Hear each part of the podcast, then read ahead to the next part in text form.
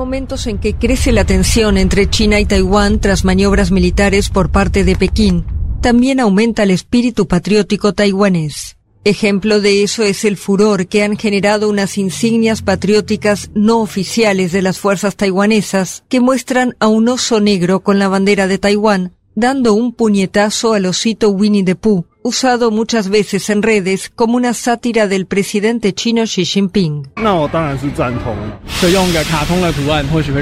Usar estos personajes de dibujos animados y de forma simpática puede recordarnos que a veces no tenemos que ser tan serios sobre la política militar o mundial.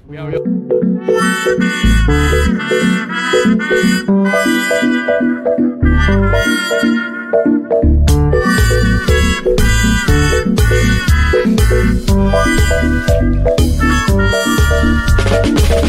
los que tenemos cierta edad sabemos, recordamos, alguno recordará esa eh, estrategia. En la Argentina hubo una vez un canciller que aplicó, quiso aplicar una estrategia de seducción a los habitantes de las Islas Malvinas con ositos. Ositos, claro. Guido Ditela, dígalo. Sí, no, tampoco. No, no, es que lo estaba ocultando, no. Eh, menemismo. No sé puro. quién recuerda. No, no, quién menem- menemismo puro. Claro, sí. En los 90 eh, no caminó. No sé si Diplomacia se, champagne se sería. llegaron a enviar los ositos. Ahora, creo que sí, pero le iba a en- eh, enviar uno a cada habitante de las islas, como son pocos. Aprovechó. Son esas cosas que nunca sabes si pasó o no, pero quedó más la idea. Sí, la idea, la idea quedó, totalmente. Igualmente me llama la atención la aplicación de ositos a. Tuvimos maniobras militares más o menos pesadas hace unos Sí, días. aparte de China. Sí. Y Taiwán le contesta con osito de Winnie Pooh.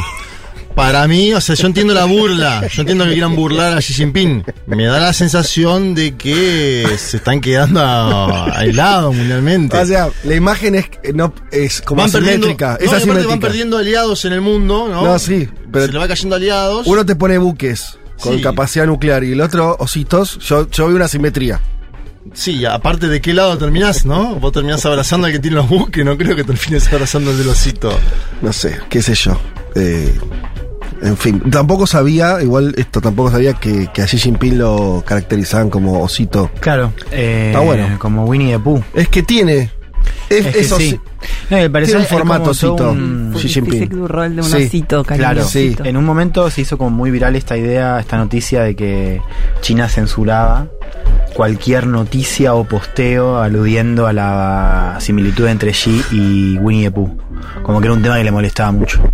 Lo cual es como medio obvio, porque si vos decís que te molesta, obviamente lo van a hacer. No, y también habla de los, los pocos problemas que tiene adentro, ¿no? Si le molesta una caricatura, de verdad te digo, o sea, no, la Ah, poca oposición que tiene. Pero es verdad que tiene un aire. A mí me, no sé Hay por qué Acá hay una foto lo con de- Obama, ¿se, la- ¿se acuerdan esta? Voy a decir esto no está Es bien radial, radio, claro. pero esta foto donde está Xi Jinping y Obama, búsquenla, Xi Jinping y Obama, pongan y Winnie Pooh y va, va a sacar una nota. Yo no veo la similitud igual.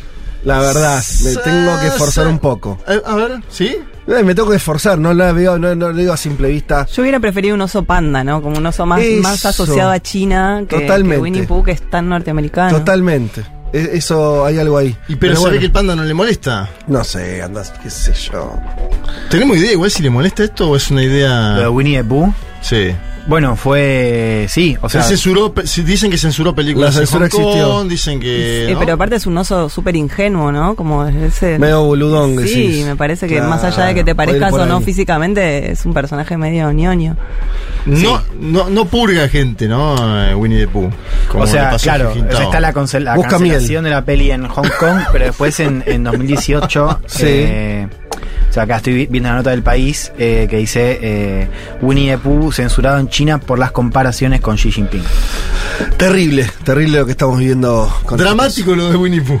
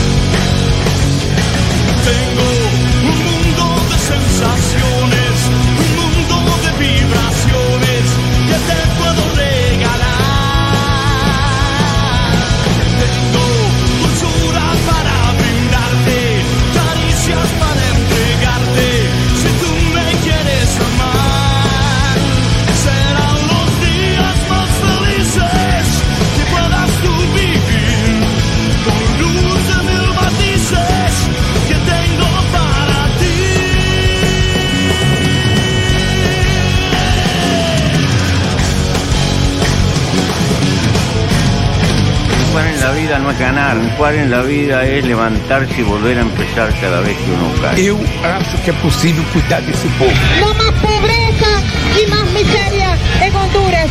Hasta la victoria, siempre. Y de amor. Los voy a acusar con sus mamás, con sus papás, con sus abuelos. No olvidamos justicia, verdad, respeto. Seguimos.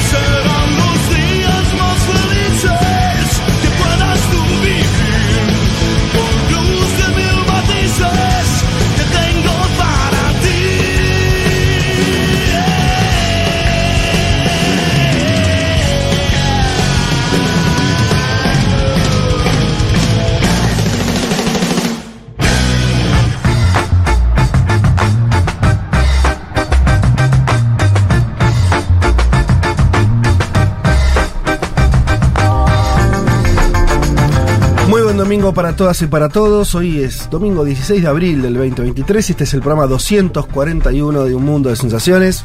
Sean todos bienvenidos. Hasta las 3 de la tarde vamos a estar hablando de política internacional de distintas maneras, como solemos hacer acá. Eh, tenemos mucho hoy para, para contarles. Eh, nos acompaña Male Rey hoy. ¿Qué tal? Hola, ¿qué tal? ¿Cómo estás? Muy ya bien. presencia habitual, ustedes saben, de las rutilantes nuevas incorporaciones de este programa de esta temporada.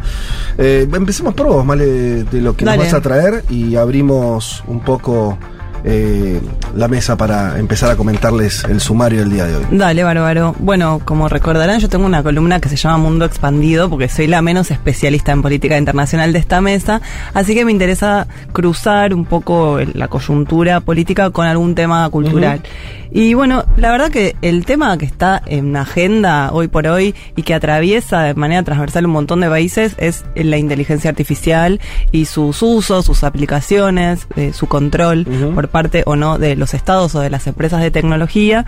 Así que hoy se me había ocurrido, digamos, eh, entrarle a este tema por el lado de la cultura, justamente para ver un poco qué está pasando en el marco de los desarrollos actuales del chat GPT y de las inteligencias artificiales generativas en el ámbito cultural, eh, tanto con los ilustradores como con los escritores, eh, en qué cambian sus trabajos. Y la verdad que fue, es una columna la que preparé que siento que no termina nunca, seguía encontrando más cosas Claro. para traer. Así que es un tema que me interesa hoy empezar a plantear y tal vez retomar de acá algunas semanas. Hoy voy a hablar de algunas noticias en relación a, a OpenAI, que es la empresa tecnológica Sí. que está desarrollando esto, pero también eh, lo que está pasando en Italia con ciertas prohibiciones y también lo que está pasando en el arte con traje algunas declaraciones de un escritor español, de una investigadora argentina, así que vamos a ir Bien. picando todo eso. Bueno, sí, un tema que, que va probablemente o casi obviamente ahora va a ser un tema eh, parte de nuestras vidas, de nuestras preocupaciones, de nuestras discusiones, eh, el desarrollo, no desarrollo y, quién eh, beneficiando a quién. Y bueno, 80 preguntas más que van a estar ligadas a eso, que tenemos que empezar a, a plantearlas, aunque sea en esta etapa preliminar de algo que probablemente nos acompañe de acá más, que es esta, este desarrollo eh, tecnológico tan, tan relevante. Eh, ¿A dónde nos vamos de acá? Bueno, eh, sigamos con, con Elman. Juan Elman, eh, vas a hablar de nuevas filtraciones que aparecieron eh, de la CIA. ¿Sabes qué? Sí. Antes. Hola. Digresión, ¿qué tal? ¿Cómo le va? Digresión respecto a eso. Estuvo Luis Delía como invitado en el programa de, de Gaby Suet. Recién hace un rato eh, estuvo conversando. Y sobre el final de la entrevista, él mencionaba eh, la, de que él aparece en un Wikileaks, ¿no? Con un pedido de detención eh, más o menos directo, ¿no? De- por parte de la Embajada de Estados Unidos, que es algo que él, que él lo trata de comunicar bastante, y que eso además fue, le fue confirmado, según dijo él acá, directamente por Assange. Eh, Digo esto y, y traigo la figura de Assange porque y vos vas a hablar de algo que está vinculado, Sí. bastante vinculado a eso, pero de qué, qué, qué loco, bah, no sé si qué loco, pero qué fuerte y qué demostración tan palpable de los límites que tiene la libertad de expresión, el ejercicio del periodismo, todo lo que querramos poner, cuando el tipo más importante de las últimas décadas en relación a mostrar documentos que eran secretos está preso hace años. Digo, todo lo que uno, ¿no? Digo, hay- habría que cualquier clase, cualquier eh, cualquier, eh, mm, no sé, de- desarrollo de la idea de dónde estamos parados en términos de acceso a la información debe empezar con esa noticia. ¿No? Porque eso me parece que es muy, muy brutal. Sabes que me diste un buen pie porque mm, esta es la mayor filtración, al menos en la última década, no de la historia, pero sí la última década que nos lleva un poco a pensar en Wikileaks y en Snowden, ¿no? Sí. Hay una diferencia muy importante y muy interesante con lo que estamos viendo esta semana, que es que vos hablabas de Assange y digo, y Snowden es otro caso, o sea, en el caso de Assange es más un periodista, el caso de Snowden es un activista, si querés. Alguien que era de la inteligencia, de hecho. Exacto, donde había, digamos, cierta, mm, ¿cómo decirlo? Digamos, cierta tarea moral, ¿no? Mm. En el caso de Snowden, más ética, difundir al mundo. Y lo interesante de este caso, que es el que es el- quien está detrás de las filtraciones, es un pibe de 21 años que lo hizo, digo, según decían los amigos, para ganar prestigio en sus comunidades gamers. Sí, O no le importaba el, el vos que fíjate que la, esta Muy parecido al caso de filtración. Esta hay un hacker filtración- ignoto. Muy parecido al caso de pero, Brasil. pero el, hacker de Brasil, que es Walter Daetic, es, es un tipo que justamente hace, o sea, es un hacker que eh, se encuentra con esa información y acude en ese caso a Mañana Ávila y después se termina difundiendo de Internet. Este es un pibe que está en- es un pibe de 21 años que trabajaba en la Guardia Aérea de Massachusetts, aficionado a los videojuegos militares, que eh, tenía su plataforma, su, su propio mm, eh, chat dentro de Discord, que es una plataforma de gamer, gamer y que empieza a difundir hace ya varios meses, tres meses, este material eh, para, como decía, ganar influencia, ganar amigos, compartir información, medio como una cosa, como una joda interna. Búsqueda de popularidad interna. Eh, eso se termina difundiendo por Telegram y por otros canales propios, 4chan y otros foros más bien de la subcultura de la, Sí. en este caso de la derecha, digo el caso de 4chan, no el caso de Discord. Eh, y eso llega al New York Times y hoy tenemos esta bomba. Digo, porque hay un, un paralelismo que se repite de ahora el pibe este está, está preso, pero al mismo tiempo da cuenta de, eh, bueno, nuevos patrones, ¿no? En términos a cómo se difunde esa información y cómo operan las subculturas de, de Internet, ¿no? Yo creo que ahí tenemos un punto interesante, de lo cual vamos a hablar hoy. El otro ángulo significativo es el geopolítico, porque las revelaciones son una bomba eh, que ya están impactando en terreno, porque han difundido algunas cosas sobre Ucrania, por ejemplo, de que están bolas en artillería, que ya está haciendo que Ucrania cambie su estrategia militar, Claro. al igual que Rusia. Con lo cual hay una diferencia también con lo que pasó antes, que es que esto se da en el marco de una guerra que se está librando ahora. De eso vamos a charlar un poco hoy. Sí, es muy interesante las revelaciones. Yo, yo había visto, además de esa, también eh, eh, incluso sobre la, la información de la cantidad de bajas. ¿no? Que, Sí. que tenían los rusos, bueno, mu- mucha información sensible que apareció ahí. Eh, de estas filtraciones vamos a estar hablando en un rato nada más. De ahí nos podemos ir a nuestra región. Eh, Juanma, vas a hablar de algo que escasea, que es un gobierno eh, de signo progresista tomando una decisión que combina, creo, dos cosas. Novedad, instalación de agenda, ¿no? Como algo que, que rompe la- un poco lo esperado. eh, y algo que puede ser, este, después de mucho tiempo, algo que le permita acumular poder a Boric. A ver, un momento malo en general para el gobierno chileno, ¿no? En los últimos meses, sobre todo también a cuento de una crisis eh, en tema seguridad, carabineros eh, asesinados, bueno, Sí. no me voy a meter en eso, me voy a meter en la noticia de la semana que es la baja de la jornada laboral semanal en Chile de 45 a 40 horas. Y cómo intenta a partir de eso el gobierno de Gabriel Boric buscar una nueva, si querés, configuración en la política del país. Porque solo se opuso a esa medida en el Parlamento el partido de José Antonio Cast, que es quien perdió las últimas elecciones presidenciales contra Claro. Boric. Cierto guiño a la centroderecha, Boric le dice la derecha democrática, tengo un audio sobre eso. Y también cierto guiño al empresariado, que, que lo ubico como una novedad. Vamos a analizar un poco qué es el proyecto, cómo se gestó y si se puede llegar a dar en otros países de América Latina y el Caribe. Creo que es la discusión que se abre de acá en más, ¿no? Siempre García Linera dice, hubo conquistas de primera generación. ¿Cuáles van a ser las conquistas de Sí. segunda generación de estos nuevos gobiernos? Bueno, por ahí tenemos acá alguna primera pauta para pensar. Y algo que por ahí vamos- también voy a querer pensar cuando charlemos de la columna es, eh, más allá de la medida en sí, si sus efectos concretos son modestos, importantes, no lo sé.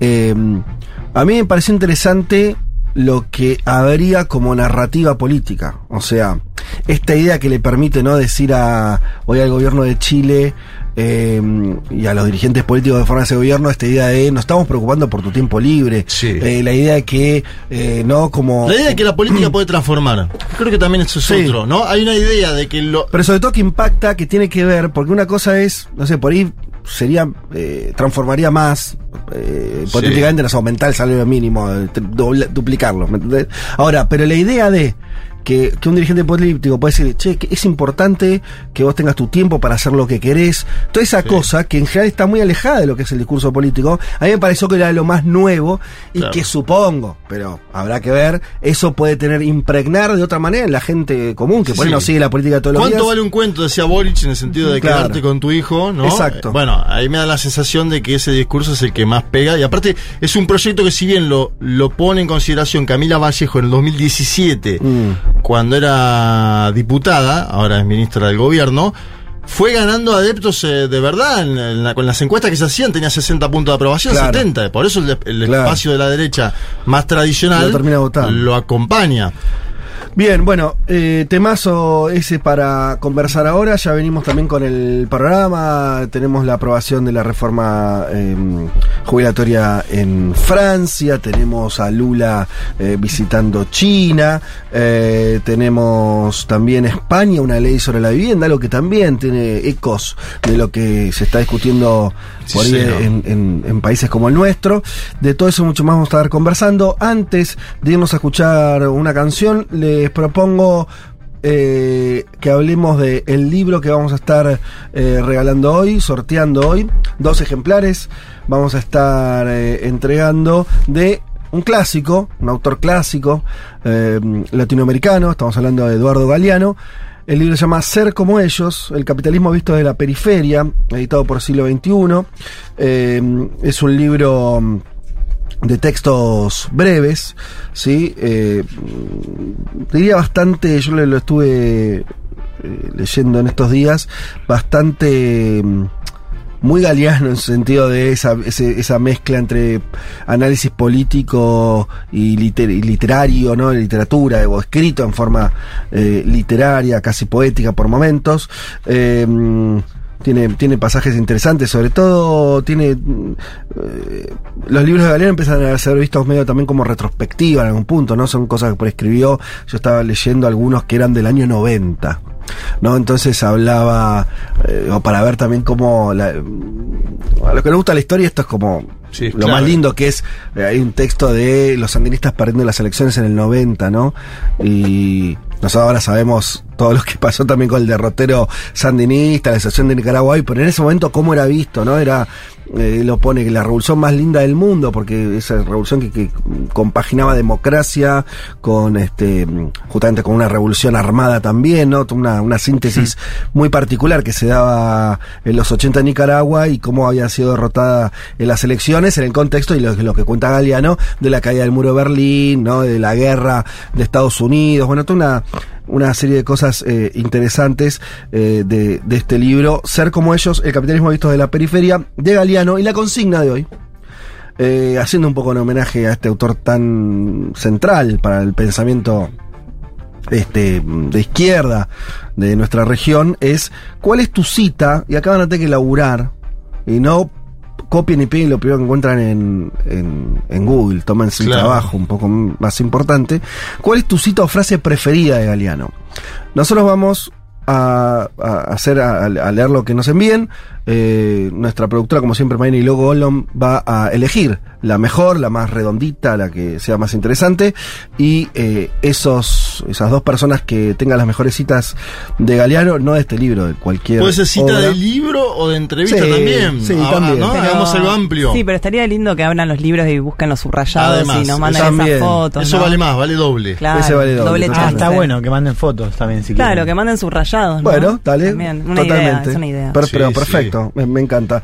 Todo esto lo hacen. eh, Lo analógico, que vuelva a lo analógico. De dos maneras, nos envían a la cuenta de Instagram de Futurock y la publicación de este programa eh, responden a esta pregunta, ¿cuál es tu cita o frase preferida de Galeano? Y ahí eh, nos escriben la que hayan elegido o lo hacen también al WhatsApp al 1140 66 000, como siempre, además de saludarnos y escribirnos eh, lo que quieran, coméntenos de dónde nos están escuchando y, y eso que ya es tradición de este programa. Pueden también ahí responder a esta consigna. ¿Nosotros podemos jugar también a esto o no? ¿Vamos a jugar la consigna o no? Dice, todos Yo no, la, jugamos. yo no la traje. ¿Vos tenés? A mí me gusta mucho el galeano futbolero. A ver, ¿qué Hay dice? una frase Galeano. ¿En qué se parece el fútbol a Dios? En la devoción que le tienen muchos creyentes y en la desconfianza que le tienen muchos intelectuales. Mira vos. Me encanta. Y le Lindo. dice Don Zurrita, ¿cómo se nota que a San Lorenzo le está yendo bien? Porque está Juan con la, la gorra Estoy en un momento mística pura. ¿Mística pura? No, yo vengo igual siempre con cosas de San Lorenzo. ¿Vos la habías visto? ¿Sí? Sí, Sí. sí. Remeras. ¿De gorra no? Siempre. ¿La gorra es no nueva o.? Es nueva, ah, nueva. nueva. Está linda. ¿no? Está buena. Sí, muy bueno. Está muy bien. Bueno, nos vamos de acá. eh, vamos a escuchar una oldie, una- un clásico de, de otros tiempos. Vamos a escuchar a R.E.M. haciendo Shiny Happy People.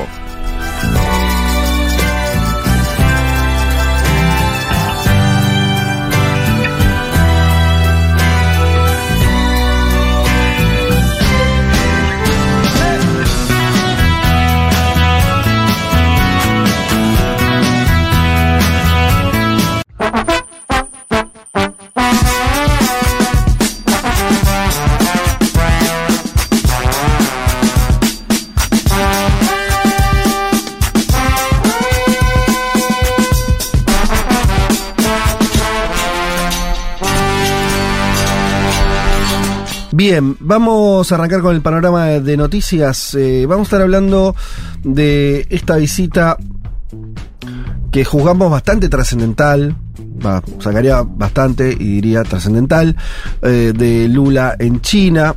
Hubo una serie de, acuerdos que se firmaron con Xi Jinping. eh, resaltó mucho la crítica que hizo Lula al Fondo Monetario Internacional también. y eh, las este mm, la declaración de Xi Jinping de que las relaciones entre ambas partes jugaron un papel clave para la estabilidad y la paz en el mundo. Eh, duró unos 50 minutos la reunión. Eh, Del viernes, ¿no? Hay que decir que Lula fue cuatro días a China. sí, Lo cual es un dato. Un Yo- tiempo la, decía- la semana pasada, Macron estuvo tres, von der Leyen estuvo uno, Lula estuvo cuatro. Se conoció también que Xi aseguró que son dos grandes países en desarrollo y dos importantes mercados emergentes. Nuestras relaciones son estables están en constante desarrollo. Tenemos intereses comunes y China va a dar prioridad a nuestras relaciones amistosas. Esta es una relación que beneficiará a ambos y la apertura de China traerá oportunidades para todos. Eh, un poco más fuerte, dijo que esto era la creación de un nuevo paradigma de desarrollo. Eh, y lo vinculó a la Iniciativa Global de Seguridad, que es un proyecto anunciado en abril de- del año pasado, eh, y que promueve el fin del uso de sanciones como medida disciplinadora entre países, algo que en realidad Estados Unidos diría que es el que más puso de moda, por llamarlo de una manera, encontró Estados Unidos una forma de intervencionismo cuando no es este, en términos militares, encontró una forma de intervención directa eh, económica, ¿no? La sanción. Que recordemos, esto a nadie le importa, pero están prohibidas. O sea, dentro del marco internacional están prohibidas las sanciones unilaterales. Se supone que existe una orden internacional, Naciones Unidas y demás, que fija ciertos criterios. Hasta diría la OMC como eh, lugar de, eh, de articulación económica global. Bueno, un país no puede de por sus propios intereses nacionales aplicar sanciones. Bueno, Estados Unidos igual obviamente lo hace porque no se rige por esa por ese Y diseño. porque imprime hasta hoy el billete más importante del mundo, ¿no? También esa, Ah, tiene no, esa sí. posibilidad. Fortalezas tiene esa, de- las armas. No, digo, una de las cosas que, que hablaron antes Sí, claro. Brasil y China tiene que ver con la posibilidad de negociar en sus propias monedas. Y por eso se quejó eh, un miembro del Partido Republicano. Dijo, no, ah, no, va- no esto nos va a sacar la posibilidad de hacer sanciones. Claro, si el dólar se convierte, eh, no, deja de ser el, patrón bajo el cual se, intercambia, eso achica las posibilidades de, Estados Unidos de sancionar. Em, Decía que Lula al mismo tiempo criticó, eh, bueno, justamente el uso de preponderante del dólar. ¿Por qué, dijo textualmente, por qué todos los países están obligados a hacer su comercio amarrados al dólar? ¿Quién decidió que el dólar sería la moneda global? Dijo Lula, que recordemos, parte ya más concreto de con qué tuvo que ver esta visita o qué efectos tuvo, es eh, la toma de posición de Dilma Rousseff como presidenta del Banco de los BRICS. ¿no? Entonces ahí tenés también una. Eh, un. ¿Cómo diría? Un, una traducción concreta de, de- de esa alianza, que es una alianza muy relevante porque Brasil además que es una de las siempre está en el top 10 de las economías del mundo, más o menos, digo, supo estar quinta, ahora creo que habrá bajado a séptima, octava, no sé dónde está. Puede estar, No, pero- no, no, mucho más abajo. Ah, ¿mucho más abajo? 13, 13, 13 claro. bajó, Sí, uh, se fue a la mierda. Con. Temer y Bolsonaro bajó tanto. hicieron mierda. Bajó tanto que Lula dijo. Sí, Bueno, si no me equivoco, de precisamente 9 eso. a 13. Como sea, es de las economías más importantes del mundo por tamaño, la cantidad de su pobla- de, de población, eh, bueno, este, es una masa terrestre donde Es un país subcontinental. dentro está tiene está la selva más importante del mundo. Digo, Brasil tiene muchas cosas únicas y que son, lo convierten en un, un actor de primer nivel.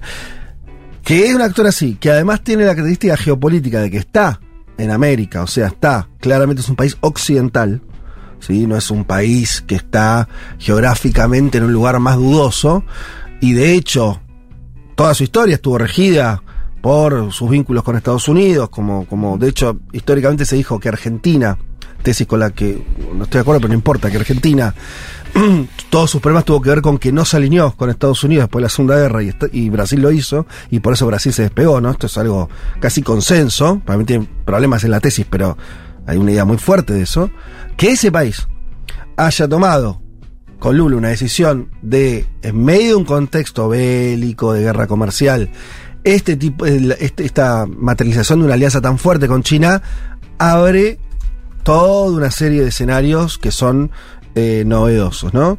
Eh, Y la visita a Huawei, ¿no? Como Es- eso. eso. para mí es bastante Sí. fuerte como imagen. Totalmente. Visitar la fábrica tecnológica más importante que es súper demonizada por. Estados Ujú. Unidos y decir, miren que hago una alianza de 5G con Huawei. Son las dos cosas en Shanghái. Yo, eh, lo que dice Malena es excelente porque Huawei es como no la cara visible de la confrontación entre Estados Unidos y China. Acuérdense las sanciones, lo contó Juan Elman acá varias veces en el programa, sobre todo en la era de Donald Trump, ¿no? Era la polarización con Huawei, una detenida eh, eh, en Canadá, acuérdense todo aquello que sucedió. Pero más allá de eso, lo del Banco de los BRICS para mí hay un dato importantísimo, porque ah, Lula baja del avión en Shanghái y la estaba esperando Dilma.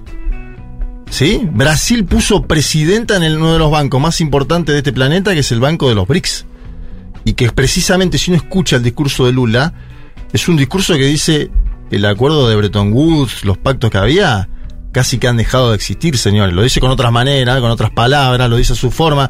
Le dice, Presidenta, usted a partir de ahora tiene un poder muy importante, tiene que llevar adelante el banco más importante de desarrollo de los países emergentes, que tenga noción la historia. Lo dice con unas palabras que, para mí, que lo suelo escuchar por trabajo a Lula, son muy fuertes. ¿eh? Hace mucho no escuchaba una posición tan explícita de un jefe de Estado en China con una tonalidad así como la que tuvo. Es que además es, es el, el pivoteo más importante del gobierno respecto a los años de Bolsonaro por ahora, ¿no? Porque, quiere decir, eh, claramente Bolsonaro tenía un, bueno, era- había convertido a Brasil medio en un paria porque si se llevaba mal con todo el mundo, básicamente, ¿no? Porque además le agarró el cambio de gobierno en Estados Unidos, entonces lo que era su alianza con Trump de pronto se convirtió en papel mojado porque Trump eh, había dejado de ser presidente, Trump se llevaba mal con los chinos, o sea, era una cosa, entonces me parece que Lula con esto está diciendo, bueno, vamos por acá, ¿no? Eh, En términos.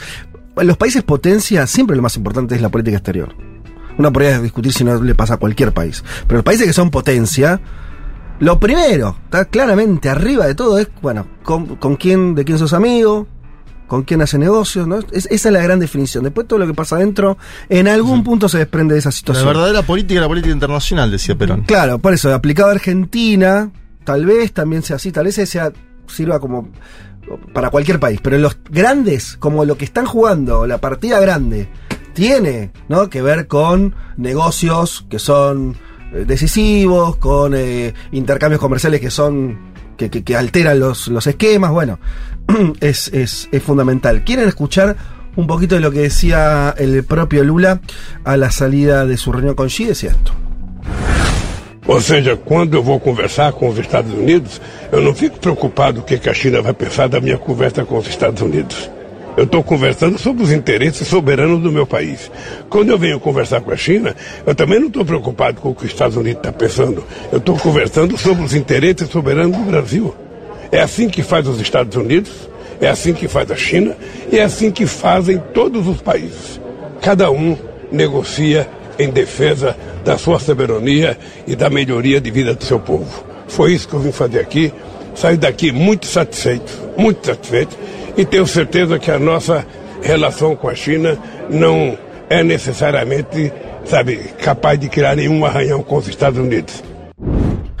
Ahí lo que decía el presidente brasileño es, en, cuando voy a conversar con los Estados Unidos no me quedo preocupado con lo que China vaya a pensar de esa conversación, yo estoy conversando sobre los intereses soberanos de mi país, cuando vengo a conversar con China tampoco estoy preocupado por lo que Estados Unidos esté pensando, Eh, es así como lo hacen los Estados Unidos y como lo hace China, Eh, así como lo hacen todos los países, cada uno negocia en defensa de su soberanía y de mejorar la vida de la mayoría de su pueblo, fue eso lo que vine a hacer aquí. Salgo eh, muy satisfecho y estoy seguro que nuestra relación con China no necesariamente es capaz de crear algún rasguño con Estados Unidos, dice Lula, en una clave que es, entiendo yo que es más de deseo que de constatación, ¿no? Lula dice, bueno, ojalá que esto no dañe mis relaciones con Estados Unidos y justifica por qué no debería hacerlo. Brasil es un país autónomo, fija con quién eh, se junta a negociar y demás lo que ya... Globo, ya- el grupo Globo, Veremos. el grupo Globo sale hoy a decir que causó sorpresa y contrariedad en Washington las declaraciones de Lula sobre los Estados Unidos de América. Porque dije- dicen más o menos, fuentes citadas, diplomáticos, cuando Lula vino acá no habló mal de otros países. Y cuando Lula va a China habla mal de otros países, particularmente de los Estados Unidos de América. No, por eso, por eso te digo que esto fue. Yo lo, lo veo. mm, Lo veo grave, lo veo importante, lo veo como. Sigamos qué pasa, porque también ahora Estados Unidos va a responder o no. Quiero decir, iremos viendo cuáles son las qué respuestas políticas dando Estados Unidos a este alineamiento, a esta decisión estratégica. Puede haberlas, puede no haber, bueno, haberlas va a haber, veremos qué, qué- qué grados y básicamente si lo que hace es comenzar un camino de alejamiento o de tensión o si lo que busca es eh, mejorar los vínculos con Brasil. Ya ahí tenés dos posibilidades bastante distintas que puede tener eh, tomar Estados Unidos, que además es loco porque internamente el gobierno de Biden siempre jugó, siempre vio a Bolsonaro, o sea, el enemigo interno de Lula, como también este, como un trampista, ¿no? Entonces, Sí. todo eso juega también en esta, en esta situación. Y Lula a la vez le agrega el condimento, y esto con esto termino, de que Lula cree que el Departamento de Justicia de los Estados Unidos de América tuvo detrás de su prisión y que en ese momento quien conducía los destinos de los Estados Unidos de América era el Partido Demócrata. Lo pongo eh, en consideración eh, cuando inicia la causa de Lavallato, porque me parece que ahí hay algo grueso para estudiar, ¿no? Lula coincide con Biden en las críticas a la extrema derecha en cada uno de sus países, pero sigue creyendo que a ellos los empezó a apuntar el Partido Demócrata y que después vino lo que vino. Bueno, muy bien. Eh, yo iba a comentar una cosa más, pero me parece, no sé si vamos a llegar con tiempo. Eh, no, lo dejo para, para otro momento, porque hay algo que, que también viene pasando. Hay muchas novedades respecto a China. También, y lo dejo como título, prometo desarrollarlo otro domingo, que es. Empieza por parte de. sal- salimos de la gran geopolítica. Por parte intelectual, esto me tiene bastante sorprendido. El primero me Sí. sorprendió. Y me. y- en una semana lo traigo para compartirlo mejor. Empieza por parte de una corriente, de ciertas corrientes intelectuales de izquierda, también europeas, norteamericanas, que empiezan a decir algo muy disruptivo. Que es que China no es parte del capitalismo global. Y que en China está pasando otra cosa. Algunos se animan, digo algunos no digo marginales, nombro solamente uno. Un economista que fue el jefe económico de, de Ken Livingstone, que es- fue un intendente de Londres, del Partido Laborista, que es, no estamos hablando de, de un trotskista, va, trotskista no sería, de un, no sé, un maoísta, Maoísta perdido, perdido. no sé dónde, ¿no? Gente muy respetada intelectualmente empieza a decir, che, ya es hora de empezar a decir que lo de China es un- un- una formación social Que no es capitalismo de mercado, Que no es capitalismo. antes. que no es capitalismo. Eh, eh, es muy trabajoso y las cosas interesantes a veces lo son, justificar esto que estoy diciendo. Eh, pero existe un desarrollo teórico en función de eso. Y digo esto nada más, además de encontrarme con algunos intelectuales de izquierda, bla, bla, bla, esto yo lo vi justamente, por ejemplo, en brasileños del, del partido del PT que acompañaron esta comitiva.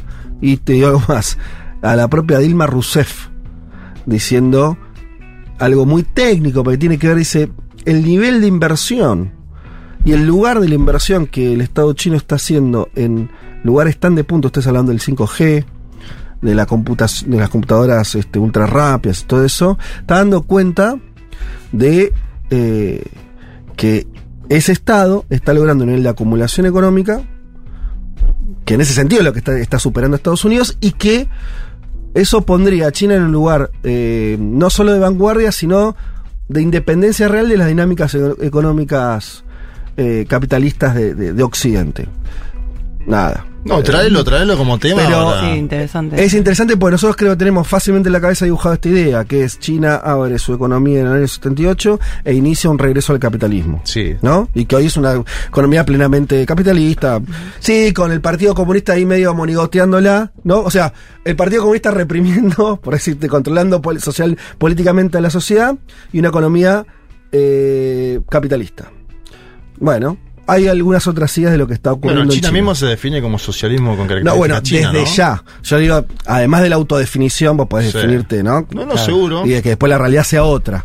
Pero Algunos, digo, hay dos categorías. China dice socialismo con características chinas y después capitalismo de mercado, dice la, Sí. ¿no? la izquierda más tradicional analizando. Vos estás diciendo hay otra cosa, hay algo en el medio. Sí, no sé si en el medio, incluso est- estas posturas más eh, que, que son del marxismo y demás, eh, defienden la idea de que hay una transición al socialismo, o por lo menos de que ese camino no está. no murió. Bueno, entonces estamos acercándonos a la hipótesis china. Sí, sí, sí, sí tomando. El, el- el tema es que China no habla. Un poco el problema todavía. No, yo creo que habla, ¿eh? Bueno. Ahí, ahí discuto. China tiene todo lo que va a ser en libro escrito.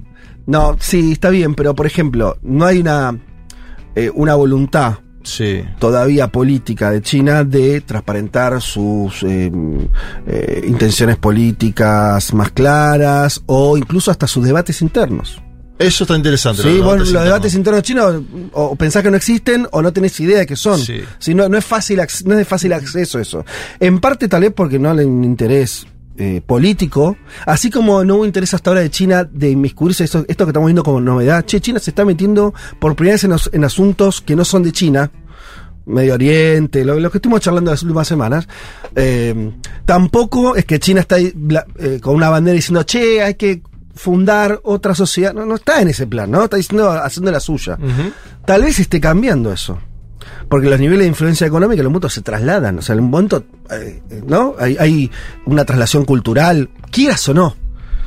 Yo lo que empiezo a ver muy chiquito es que hay este debate que te digo, y que, y tiro un último título, eh, este John Ross, que es este economista que les cuento, eh, dice algo interesante, dice, es loco que las izquierdas occidentales que no lograron nada en los últimos 50 años, que vienen de derrota en derrota, de- forma un poco eh, veloz, ¿no? Eh, digan de la China de cualquier cosa, ¿no? Cuando, en términos, volviendo a lo que decía Juan, en términos nominales, efectivamente tenés a un partido comunista gobernando el país más grande del mundo y que es el, la economía que más creció en los últimos 40 años. O sea, todo eso es indiscutible que es así. Después vos podés Esos datos, ¿no? eso es, opinión. todo eso es dato. ¿No? ¿Quién gobierna? De, que, que China es la, la- la sociedad más dinámica, bla. Eh, así que nos vamos a meter, pero eh, amerita un rato largo de, de- de- de- para que lo podamos discutir bien y, y conversar. Eh, rápidamente. Dos cuestiones importantes. Ustedes saben eh, que se venía, estaba toda la discusión en, en Francia sobre la reforma eh, jubilatoria, finalmente el Consejo Constitucional, que lo llaman el Consejo de los Sabios. Eh, aprobó la reforma del gobierno de Emmanuel Mac- Macron, la reforma jubilatoria que aumenta la edad de jubilación de 62 a 64 años y esto ya permite la promulgación, no sé si ya lo hizo, lo estaba por Sí, sí, está- está promulgado. ¿Ya, ya lo promulgó? Sí. Eh, bueno, tenemos ya tenemos ley, ya ¿no? La- París está incendiado y Francia por esta situación. Veremos, todavía no vi la respuesta social a esto, ¿no? Porque a veces Fue el viernes aparte. Claro, por eso. Viene el fin de semana. Sí. Veremos qué pasa con las calles en Francia esta semana, porque ya está, digo, ya está aprobado. Eh, vamos a ver cómo responde. A veces las sociedades, viste, como que, qué sé yo, con, con la cosa hecha, a veces incluso baja el nivel de resistencia o sube, no, no tengo idea. Veremos qué, qué va a pasar. Obviamente ya se dijo que era una provocación por parte de, del gobierno, los- de parte de los sindicatos, una, una ley promulgada de noche como los ladrones, dijo el líder eh, Fabián Roussel. Sí, porque Eh, fue promulgada a la madrugada, después de lo que vos contabas. Claro, la promulgación fue- consejo. Eh, la ah, fue el mismo viernes la promulgación, perdón. Claro, eh, fue a la, a la madrugada, exacto. Fue después de, de que se aprobara la, la medida en el Consejo. La fecha que hay que seguir es el primero de mayo, porque ya se anunció, ya anunciaron los principales sindicatos que van a apuntar, lo cual parece una estrategia mm, interesante, esto de, de que no haya protestas todos los días, Bien. cosa de que se disuelva, sino apuntar al primero de mayo como la grande, próxima sí. gran fecha para, bueno, seguir un poco con la protesta. 11, 11 protestas en, de movilizaciones grandes en dos meses, lo cual genera un desgaste en cualquier eh, sociedad, ¿no? Más allá de que la francesa es movilizada. Sí. Hasta ahora 11, lo que dice Juan es interesante porque se patea un poco más, pero bueno, hay que ver. La masividad, el alcance y, y qué sucede con el debate público. Ya cuando se promulga la ley, la ley entra en vigor, digamos. Sí, claro, ya, ya Tiene está. esas complejidades que ya está. Y, y algunos esperaban que este tribunal, con algún olfato político popular, no haga lo que hizo, digamos. Eh, los sabios, así se lo conocen los integrantes del Consejo, que, bueno, sí, efectivamente rechazaron la propuesta de la oposición para hacer un referéndum. Que lo, el último pedido era, bueno, loco, Que vote el que vote la gente. No, ni en pedo, no. Bueno, eh, así las cosas en Francia, veremos los efectos de, todo esto esta semana. Y por último, algo que decía también nos concierne a nosotros, porque es algo que se estuvo y se está discutiendo por lo que atravesamos en Argentina en relación a alquileres, es una ley que votaron en España que consolida un tope de alquileres en todo el país. Eh, leo rápido, el gobierno español alcanzó hoy un acuerdo con dos fuerzas de izquierda regionales, eh, Bildu y Izquierda Republicana, que están, digamos, a la izquierda de Podemos, para ubicarnos rápidamente y además eh, vinculadas a regiones, eh, que modifica el índice de referencia para la actualización de los contratos y rebaja el límite de cantidad de viviendas que una persona debe tener para entrar en la categoría de gran tenedor. Porque en España funciona así. Gran tenedor es alguien que tiene muchas casas. Sobre esa persona o esa empresa, si hasta ahora si tenías más de 10 propiedades, te, iba lo de gran tenedor y por lo tanto sujeto a ciertas restricciones de, de, de cuándo podías aumentar el alquiler y demás. Eso lo rebajaron a 5, o sea, solamente ya antes se necesitaba 10 propiedades, ahora con tener 5 propiedades ya el Estado español, para el Estado español es un gran tenedor y está sujeto a ciertas restricciones. Además, eh, fijó zonas detencionadas, que es la palabra que se usa en España para eh, la situación donde hay ciudades, por ejemplo Barcelona, que tiene un gran flujo turístico, eso hace que muchas casas estén alquiladas por eh, eh, eh, en Airbnb. Airbnb y no para alguien que vive en Barcelona y que tiene que, que- que alquilar. eh, para una vivienda permanente. Eso sería zona tensionada. Entonces, eh, y ahí los precios de los inmuebles eh, que están expulsando a los inquilinos y eh, se fijan topes a esta zona, ¿sí? Para limitar eh, el precio. Eh, lo que decía del gran tenedor, que se reduce de 10 a 5 el número de viviendas que hay que poseer para ser considerado de esa manera. Eh, a los propietarios, cuando alquilen en zonas tensionadas, justamente se les aplicará la limitación de los precios referidos al sistema de índice de precios eh, estipulado además. Y después eh, hay un acuerdo también que contempla un reparto de los gastos de la agencia inmobiliaria. Esto lo conocemos también, ¿no? Este, eh, cuando alguien alquila, a través de una inmobiliaria hay una serie de, de- gastos. Antes se entre inquilino y, y el propietario, y ahí se estableció que el 100% eh, de los gastos honorarios que se desprenden de estas cuestiones eh, lo van a tener que pagar los dueños. ¿sí? Eh, y también se prohíbe subir la renta a través de la inclusión de nuevos gastos, que es una vía como ¿no? que, que estaban utilizando. Le leo por último lo que dijo Sánchez, porque además todo esto está en el contexto de la campaña. ¿No? Sánchez está recorriendo el país. eh, Sí. No, ¿Qué? perdón, eh, eh, me acordaba esto que charlamos hace, ya no me acuerdo si dos o tres semanas, yo hice la columna sobre Yolanda Díaz y la coalición Sí. de la izquierda. Yo les había contado que la coalición venía muy resquebrajada después de una, una división parlamentaria, la primera gran fractura por esta reforma de la ley CSI vinculada al tema Sí. del consentimiento eh, y demás. Eh, yo les había contado que la ley de alquileres era, o la ley de vivienda era justamente la gran batalla eh, a seguir. No se aprobó todavía, porque no se está discutiendo de manera parlamentaria, pero ahora ya con ese acuerdo Sánchez un poco lo que hace es, eh, bueno, asegurarse el futuro de la coalición después de esta moción fracasada de Vox que también los unió más a la coalición. Dijo Sánchez, vamos a aprobar la movilización de 50.000 viviendas a precio asequible para los jóvenes y las familias de nuestro país. Esa es la diferencia entre un gobierno que defiende la mayoría y otro que defiende una minoría. Nosotros construimos soluciones a diferencia del PP. Eh, y se fijó que eh, España tenga hasta un 20% de vivienda pública, 20. ¿Sí? Ahora mismo el parque público supone un 3% por debajo de lo que es la media en la Unión Europea, que es 9. Entonces lo quiere llevar a 20. Lo quiero por muchas razones, dijo Sánchez. Eso garantizará una mayor accesibilidad de los jóvenes a la vivienda y bajará la edad media de emancipación. En España está a los altísima. 30 años. Sí. Recién a los 30 años, un español se puede ir de su casa, en, en promedio, digamos, eh, y poder irse a vivir solo. Y si aumentamos la oferta, no con más oferta de vivienda libre, como dice el PP, sino con oferta de vivienda pública, amortiguaremos los precios. Es interesante esto porque digresión mínima. Lo habrán visto en el caso de Ofelia Fernández, que hace unos días salió con un spot muy enfocado en el tema alquileres. Voy a decir algo, simplemente porque, qué para hinchar la bola. Hay una serie de genios de Twitter, gente que no logró nada en la vida, que se puso a Le criticar. explica cómo legislan otras Ay, ciudades. Está todo bien, ¿no? Porque uno, el, el debate público, genial. Eh, pero mm, tienen, o sea, que no, que Berlín es distinto. Le hacen mundos planning a Ofelia. Lo cual está, está muy bien discutir, ¿eh? No, no estoy en contra, pero ¿y ahora qué hace con esto, amigo? Pues esto es en España. Entonces no hay un problema. A veces el problema de la gente no sabe política.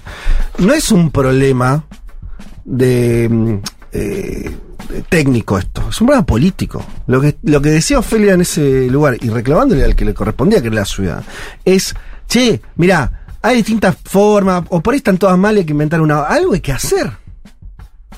Porque vos tenés un contexto de hace años que cada vez está más complicado alquilar, sobre todo en las grandes ciudades, ¿no? Como es Buenos Aires. Eh, obviamente que hay un contexto macroeconómico, era un poco la respuesta pavota que daban. Che, no, pero el problema es la inflación. Sí, por, supuesto que además es el problema de la inflación. Pero hace, eh, hace cinco años, cuando tenías una inflación que era más baja, también tenías un problema de alquiler. Entonces vos, vos acá tenés un problema concreto y además, o novedad, en todas las capitales, en las grandes ciudades, en todos es un problema de la vivienda cada vez más por cuestiones que tienen vinculado a las nuevas tecnologías en la forma de alquilar eh, como Airbnb, también por la especulación inmobiliaria, que es otra manera típica del, del capitalismo que vivimos ahora, donde hay efectivamente todo el tiempo eh, la, la construcción se volvió una herramienta de acumulación hasta veces financiera. No, no, eh, no solamente la- lo, lo que nosotros podemos entender más este, un lugar más normal, que es hacer un edificio para venderlo y que viva la gente. No, ahí se in- eh, intermedia una serie de, de, de, este, ¿cómo se llama?, de instrumentos de financieros que hace que a veces se construyan casas para solamente como Sí, forma la- de la resguardo de valor. ociosa. Claro, existe, digo, no es un invento sí. de Ofelia. Bueno, quería decir eso, me pareció muy, muy, muy insólito la, la respuesta Igual que recién Un video igual que llegó a Sí. mucha gente, que es eso también, ¿no? Porque después te pueden criticar personas. 4 o Sí, claro. 5 en Twitter que son No, pero eso- intelectuales. No es que importen las críticas, quiere decir, hay que eleve- elevemos. se- a mí lo que me molesta es cuando ele- eleva el, el nivel de discusión, no lo baje. Sí, y aparte siempre le pedimos a los políticos que toquen los temas Sí, imprescindibles para las y los ciudadanos, y una vez que alguien toca un tema imprescindible como la vivienda, salimos a criticarlo. Sí, hablemos de estrategias, en términos de estrategia, Totalmente. de planificación, ¿no? En términos de cómo armaste spot. No, igual pensaba en el caso de España que tiene algo especial, me parece que es el tema de las hipotecas, ¿no? Que en otros países funciona mucho así. Porque digo, ahí alguien que tenga un sueldo más o menos estable puede acceder a una hipoteca y pagar su vivienda prorrateada en un montón de años. En cambio, el estudiante que se quiere ir a la casa de los padres tiene que compartir Está un bien. alquiler Sí. entre un montón de personas y vivir sí o sí con otra gente para llegar a, a alquilar un piso. Y acá ni siquiera tenemos la posibilidad de la hipoteca, del crédito hipotecario ya. Y hay otra cosa que, que ocurre, que es lo que está atrás de esto de España. ¿Y por qué, lo por qué hacer esto acá sería muy difícil? Hagámosla- respondamos en un segundo por esta la respuesta. transparencia del, de lo. Bueno, no sé, digo, ahí cuando regulan algo, regulan en términos bancarios, me parece, estos aumentos. Acá muchos alquileres están todos completamente en negro. ¿Cuál es el problema? Que estamos, la informalidad. Esa es la base del asunto. Sánchez mueve un botón, aprieta, ¿no? Y dice, che, los alquileres en la zona 8 hasta acá. ¿Por qué puede pasar eso? Porque los alquileres están registrados. Entonces, eh, acá sí es verdad que tenés un problema. De hecho, en esta radio salió cuando eh, acá rompimos las pelotas de hace años con el tema de los alquileres. Ferraresi, ministro de la Vivienda, que lo hemos sacado muchas veces acá y, siempre le lo apuleamos con el tema del alquiler. ¿Qué va a hacer el gobierno con los alquileres? Y el tipo decía algo que es cierto. Decía, mirá, y, y referido a la ley de alquileres. ¿Saben cuántos alquileres están registrados en no sé dónde es que se registra? Viste, eran ocho, ¿me entendés? O sea, hay un problema ahí. Porque el hay un problema que hace que el Estado no pueda hacer nada en realidad. Ahora, efectivamente, sí, me parece que es otra demanda que, se, que hay que pensar en países como el nuestro, y no solamente Argentina, obviamente, que es esto de la informalidad. Que tiene que ver, que puede ser los alquileres, puede ser lo laboral, la informalidad. Vos ten- al tener tanta informalidad, que significa áreas donde el Estado no tiene forma de, de impactar política pública, de hacer este, algún diseño que, que, que, que sea transformador, ahí tenés el problema grave y ahí se nota la diferencia de lo que es un país como España, que tiene su desarrollo, que logró cierta cierto nivel. No es que los políticos sean tanto mejores por ahí que acá, o que sean mejores directamente, pero tienen una, unas herramientas que acá carecemos, que hay que construirlas. Eh, en fin, ahí donde te preguntas, che, el gobierno, en este caso la ciudad, ¿no? en 16 años de gestión continua, ¿no pudo desarrollar una herramienta para que eso, no? Bueno, evidentemente no, evidentemente no. De, de transparencia, lo que decía Male, ¿no? De, de- no estar, de que el que alquila no esté preso de la inmobiliaria, no esté preso de una jungla de mercado donde, eh, bueno, todo pasa. Al mismo tiempo, vuelvo acá a lo de Sánchez, me pareció interesante esa reafirmación, ¿no? Que a veces acá también hay un miedo a decirlo así, y él dijo, claro, no me refiero a más oferta de vivienda libre, que es lo que dicen acá siempre. No hay que hacer más, más edificios y entonces va a sobrar las casas. No, no va por ahí.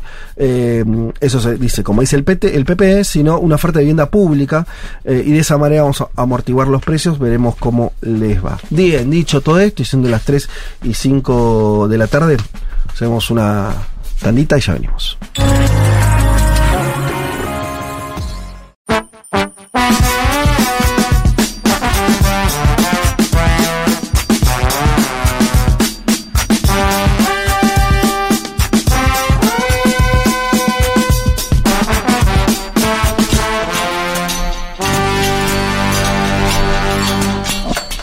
¿A dónde nos vamos?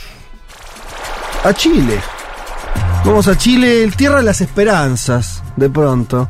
Eh, a mí me impactó particularmente verla a, a- buena parte de la dirigencia del gobierno que venían de capa caída. Se los veía con- con- en general preocupados, dando explicaciones retorcidas. Y de pronto, viste, como cuando, cuando metiste un gol, las- te, das cuenta en el la clásico. cara, exacto, en Venís la perdiendo cara de- muchos partidos y ganaste el clásico. Exacto, ver en la cara de la gente, Camila, pero varios.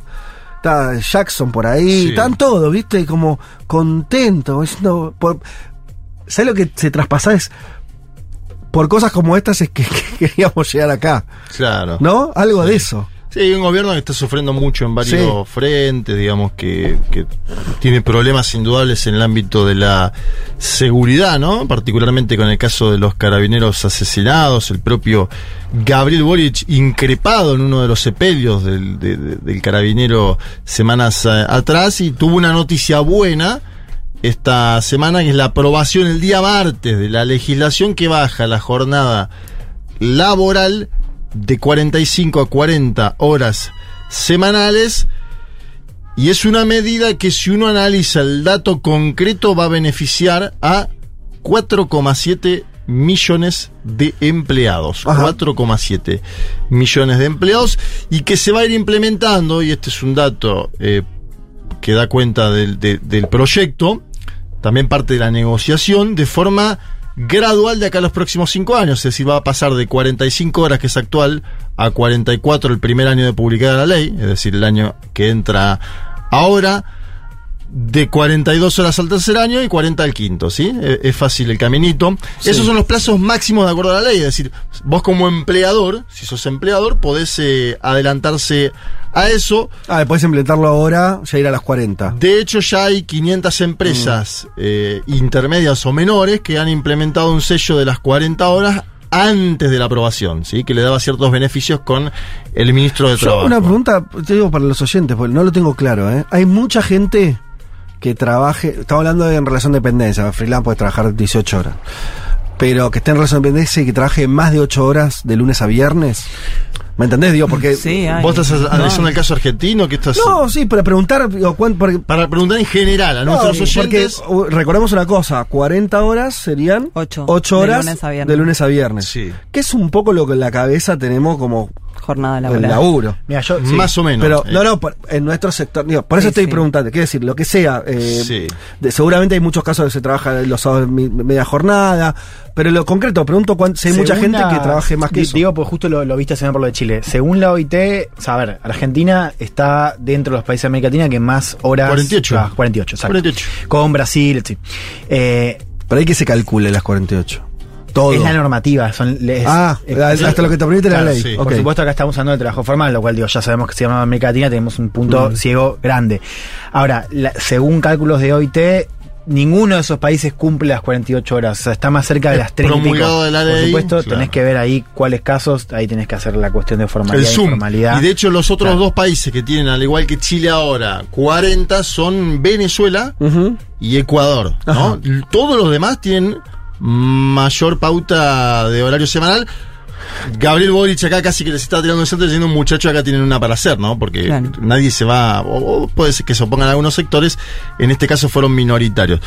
Boric promulgó la ley el viernes, se esperaba, y esto es interesante, lo de la promulgación inmediata, Sí. se esperaba que espere, como bien decía Juan Elman sobre Francia, el primero de mayo, que es el Día de las y los Trabajadores. Hubiera sido algo lógico que esperara dos semanas y la promulga ahí.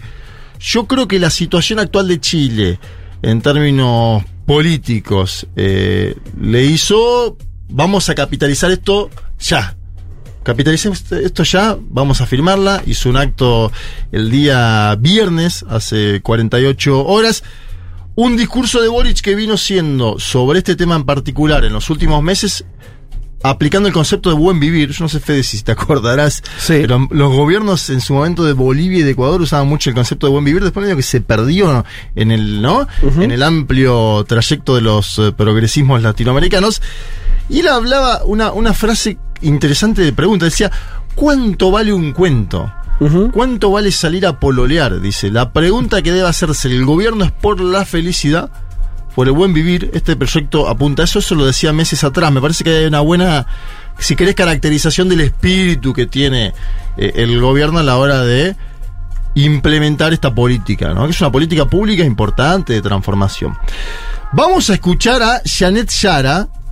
Yo les voy adelantando. Primero es un el gobierno de Chile hoy está copado en el buen sentido por mujeres y que tienen mucha influencia, ¿no? Estamos, vamos a mencionar acá algunas que son del Partido Comunista, después también vamos a hablar de la ministra del Interior, pero eh, en el gobierno de Chile estamos viendo ministras eh, que tienen influencia y que definen políticas de acción del propio, de la propia administración. Ahí yo creo que tenés un dato eh, peculiar de los últimos meses, interesante. Vamos a escuchar primero en la promulgación a la ministra de Trabajo, Janet Yara, hablando sobre la gradualidad que comentaba yo antes y de los beneficios concretos que genera ¿no? esta noticia. A ver, escuchemos.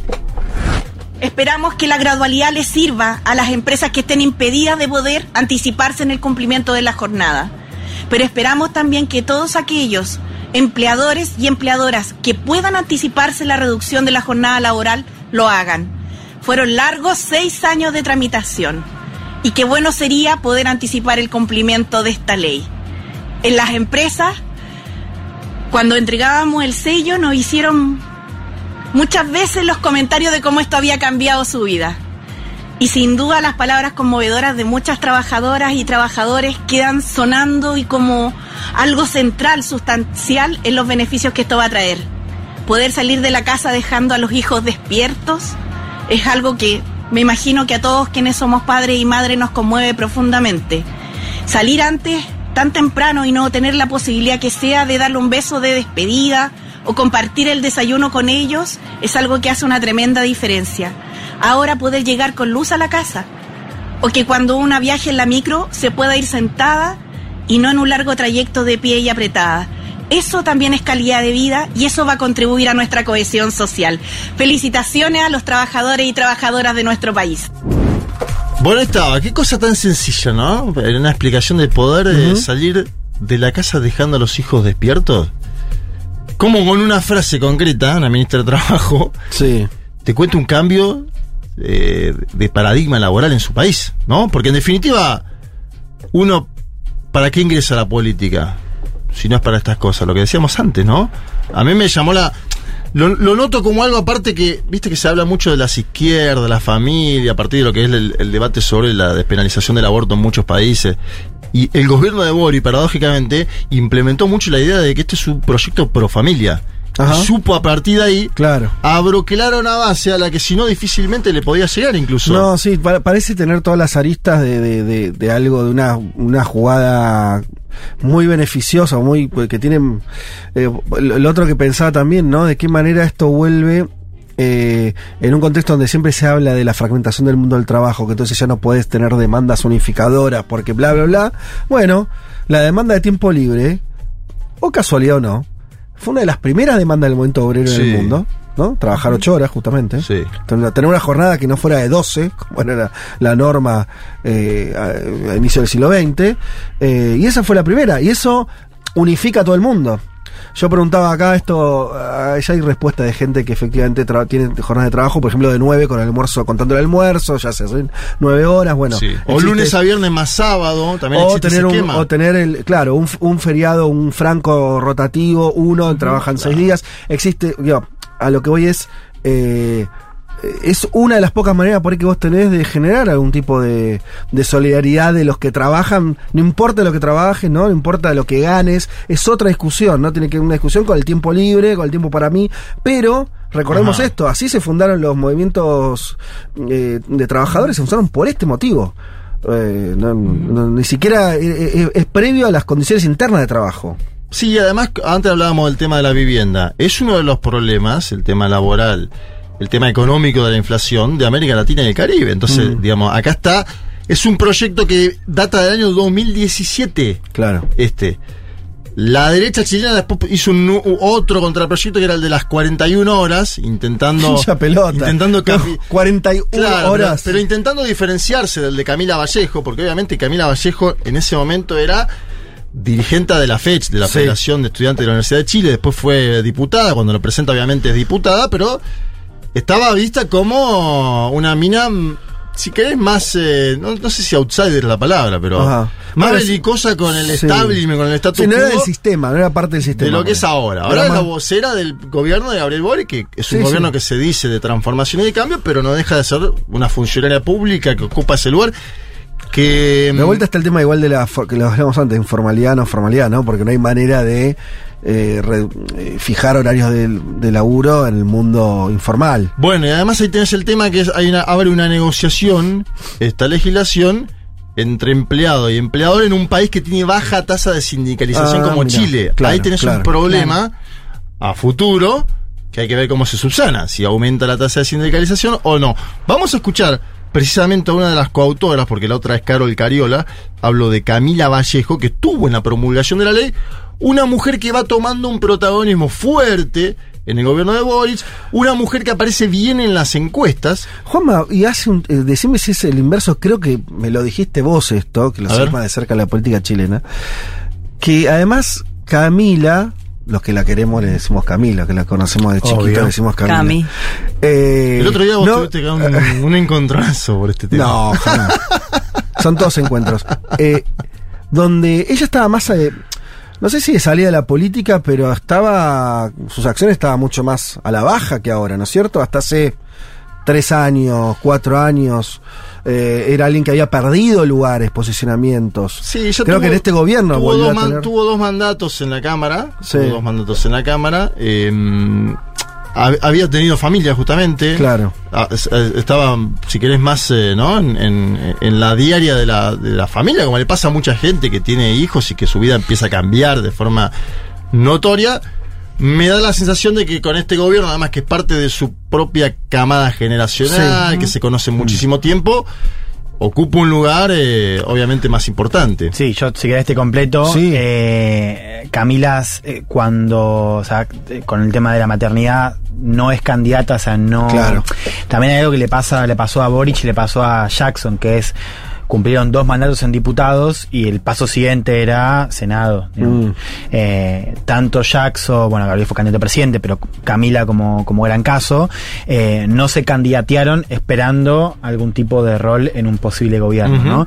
Eh, y es un poco también lo que dice Juan, o sea, hoy el, el Partido Comunista Chino está dividido en, en tres líneas, digamos. Sí. Está la de Telia, que es la, la línea más grande. De los viejos. Claro, está la del medio, que es la de Jadwe, que es la más combativa, Sí. Sí. y está la de los jóvenes, que están Claro. Carol y Camila. Entonces, para Boric, Camila funciona, Carol en segundo lugar también, pero Camila, sobre todo por, por una cuestión también de, de cercanía personal, Sí. funciona como el nexo eh, entre el Frente Amplio, sobre todo el partido de Boric, y el PC. Claro, O sea, cumple sí. también un rol de La articulación. articulación. Exacto. Perfecto. Sí, y es una vocera buena, ¿eh? Yo digo, No, tam- sí, es buena, también buena. analicemos ahí. Es que esas, eso, ¿sabes cómo lo aprendió a diferencia de, de, de gente que no tiene ese recorrido? Sí. Que la aprendió siendo vocera de sus propias luchas. O Claro. sea, cuando vos tenés que, cuando sos un pibe o una piba, Sí. tenés 18 años, Sí.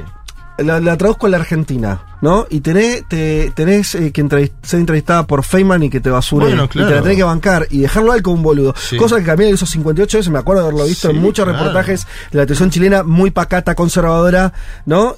Eh, ahí entrenó una cosa que me parece que después le funcionó muy bien, eh, o que le funciona bien ahora. Y por eso estábamos hablando antes de Ofelia Fernández y su capacidad Exacto, para lo mismo Ofelia, Ofelia. Fernández tuvo las tomas de Mismo modelo. lo mismo, Mismo ¿no? modelo. Sí. Le ganó discusiones a varios periodistas. Total. Y ahora en la legislatura la rompe. Porque la, la porque sabe Y lo que te dicen en. Chile de Camila es, o sea, no hay ningún tipo de duda de que es la mejor eh, comunicadora del gobierno, ahora un poco más enemistada o, digamos, peleándose puesto con Carolina Toa, no como Sí. comunicadora, sino como Ajá. figura central Como del figura, eh, después nos podemos la- meter en eso, Exacto, Juan, es la muy interior, interesante. pero siempre dicen eso, dicen Camila es la mejor de, la mejor de ellos, lástima que Chile es tan anticomunista que nunca va a ser presidenta. Bueno, Jadwe El estuvo país, cerca. eh. Y pero, sí, precisamente claro. por ser comunista Jadwe, perdió la interna afuera. también, ¿no? Es cierto, Eh, es cierto, es Esa es, es- es la, la frase más repetida, inclusive hay gente que es crítica del gobierno y dice Camila Sí. es la mejor de todos, la mejor de todas.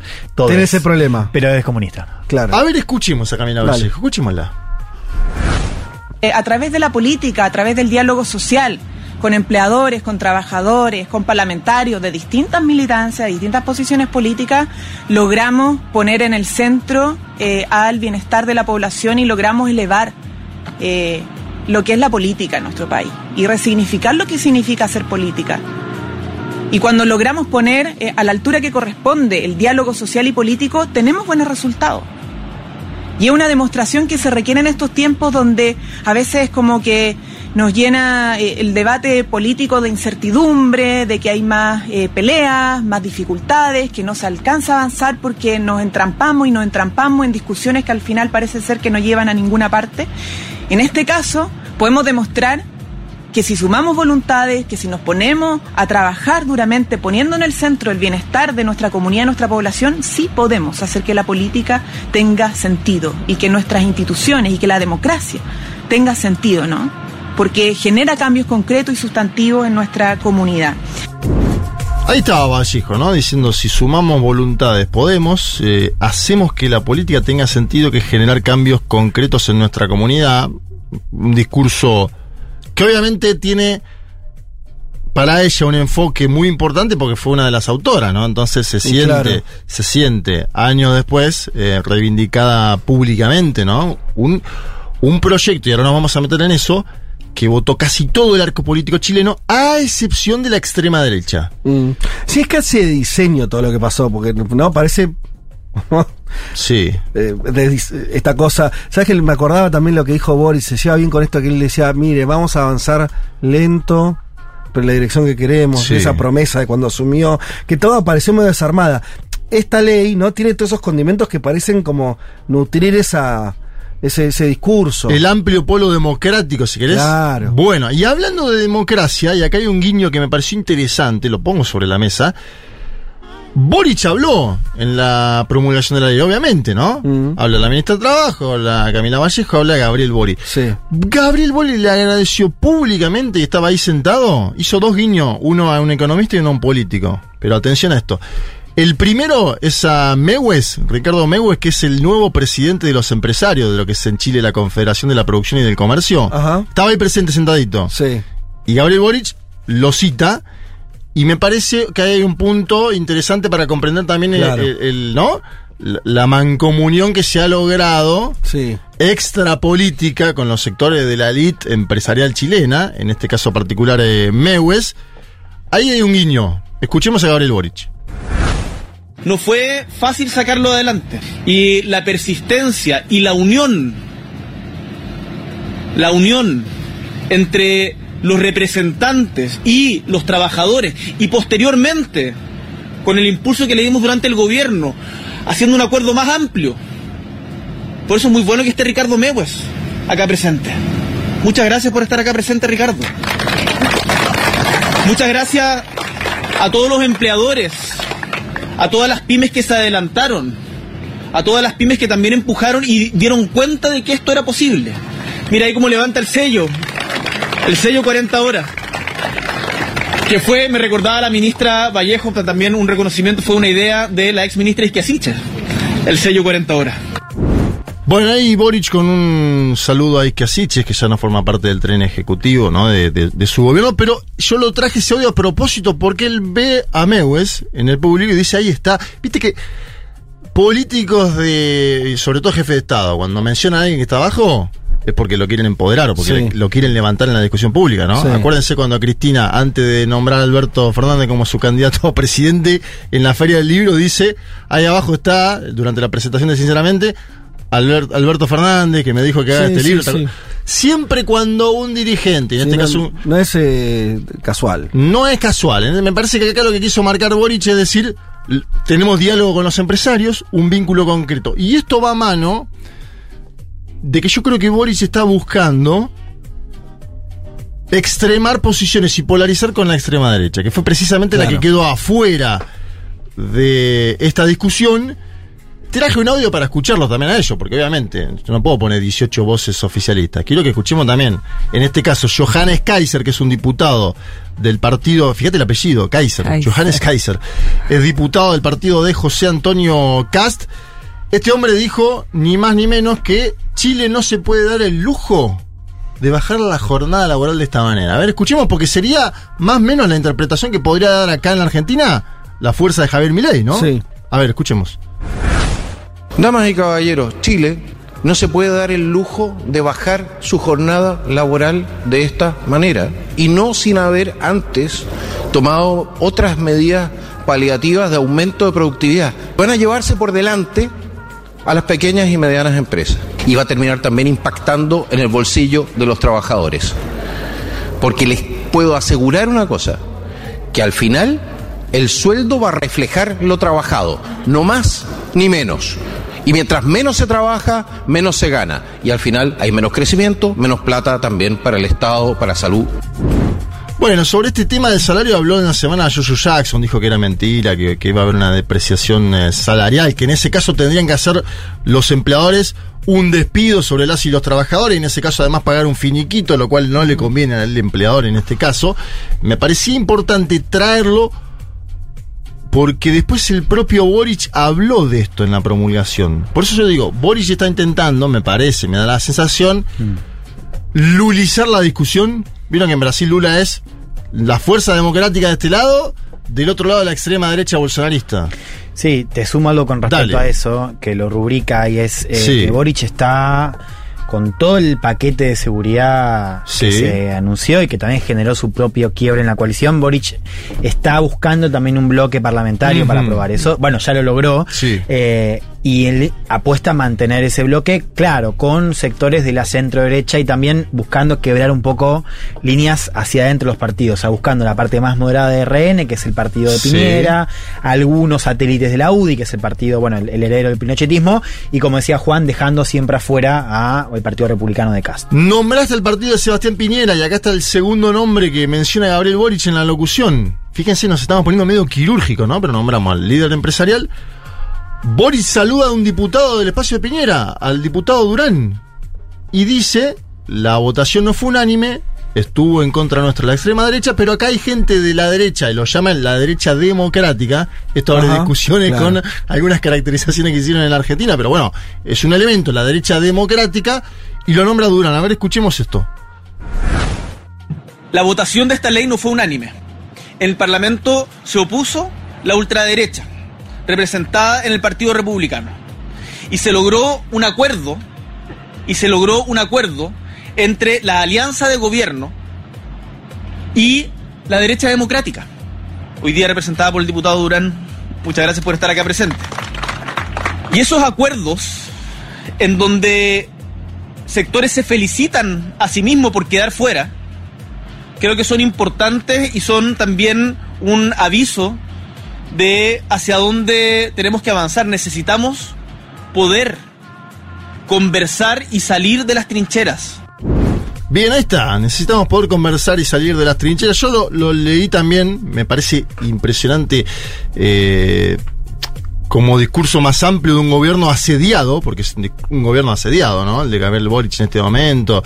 Sí, Eh, todavía con ín- índices de popularidad muy bajos, sí, ¿no? Enflaquecido en la Mm. discusión pública. Y que viene de la- una derrota que algunos jugan histórica respecto a la reforma categórica, laboral. se- categórica seguro, constitucional. De, de la reforma constitucional, digo, eso, eso es, eh, fue un golpe del cual todavía están ahí. Y fíjate que es sintomático que ahora se está discutiendo un nuevo proceso y Mm. no aparece ni en Chile.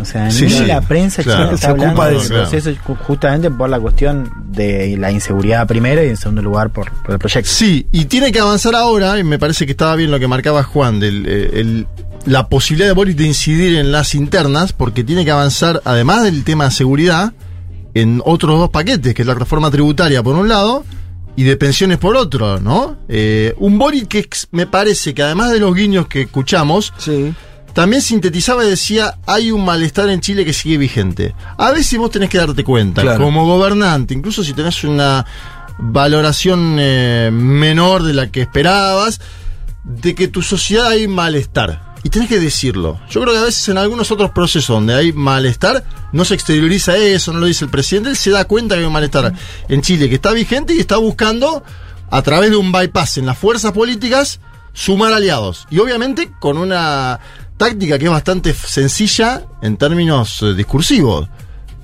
Enfrente nuestro está la extrema derecha, los que vienen por todo, digamos. Ese, me parece que hay acierta Boric. Sí, tenés, tenés que tener la disponibilidad también de un sector, como pasó en, como le pasó en, Bueno, en la este- derecha que vote tu propuesta. Sí, o sea, y además no siempre está disponible. Una cosa es hacerlo con un proyecto que tiene alta popularidad como este, ¿eh? 70% de popularidad según las. Claro, encuestas, y otro es hacerlo con reformas tributarias Sí, o de pensiones donde totalmente. se va a emplomar. Pero me parece que este tema, y con esto termino, puede abrir discusiones de promulgación de baja de la jornada laboral en otros países. En México hay un proyecto del partido de gobierno de Morena que está apuntando a bajar la jornada laboral.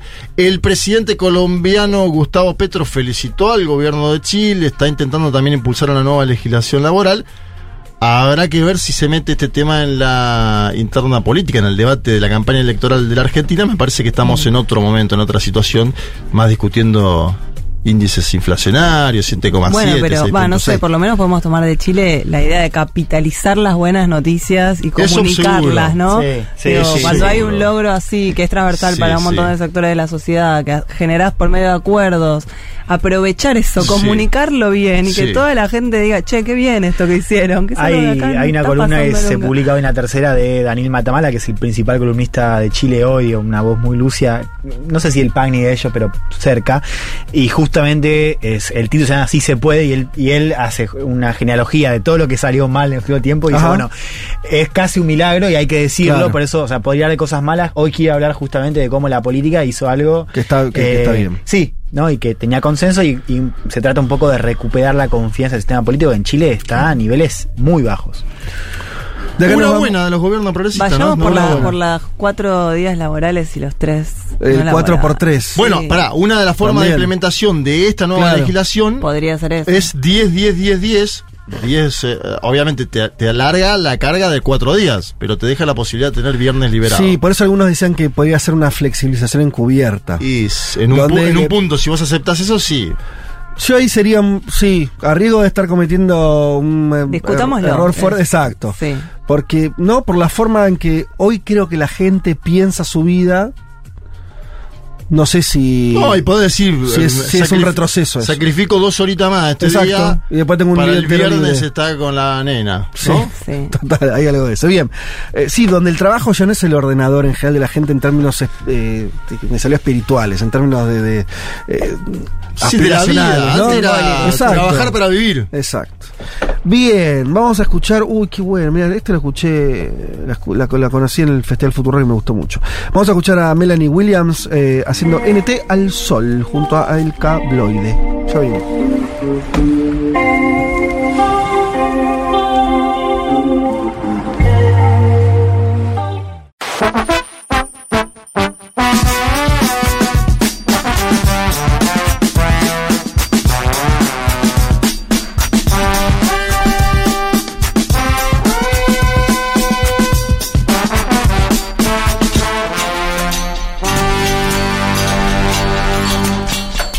Vámonos a hablar de lo que adelantó Juan Elman sobre las filtraciones en eh, la CIA.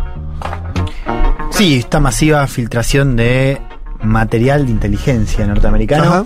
¿Es excluyente de la CIA las filtraciones? Sí. Eh, sí, es. eh, Son todas de ellos, digamos, no, es, no es más. CIA y bueno, y Pentágono. Ah, bueno, tenés ahí por como esa, esa, claro, decía con Departamento de Defensa, ¿no? Claro. Em, la más sensible en una década y ahora vamos a ver por qué. Una década, digo, para bajarle también el precio, no es que es la más importante porque como charlamos al principio, claro.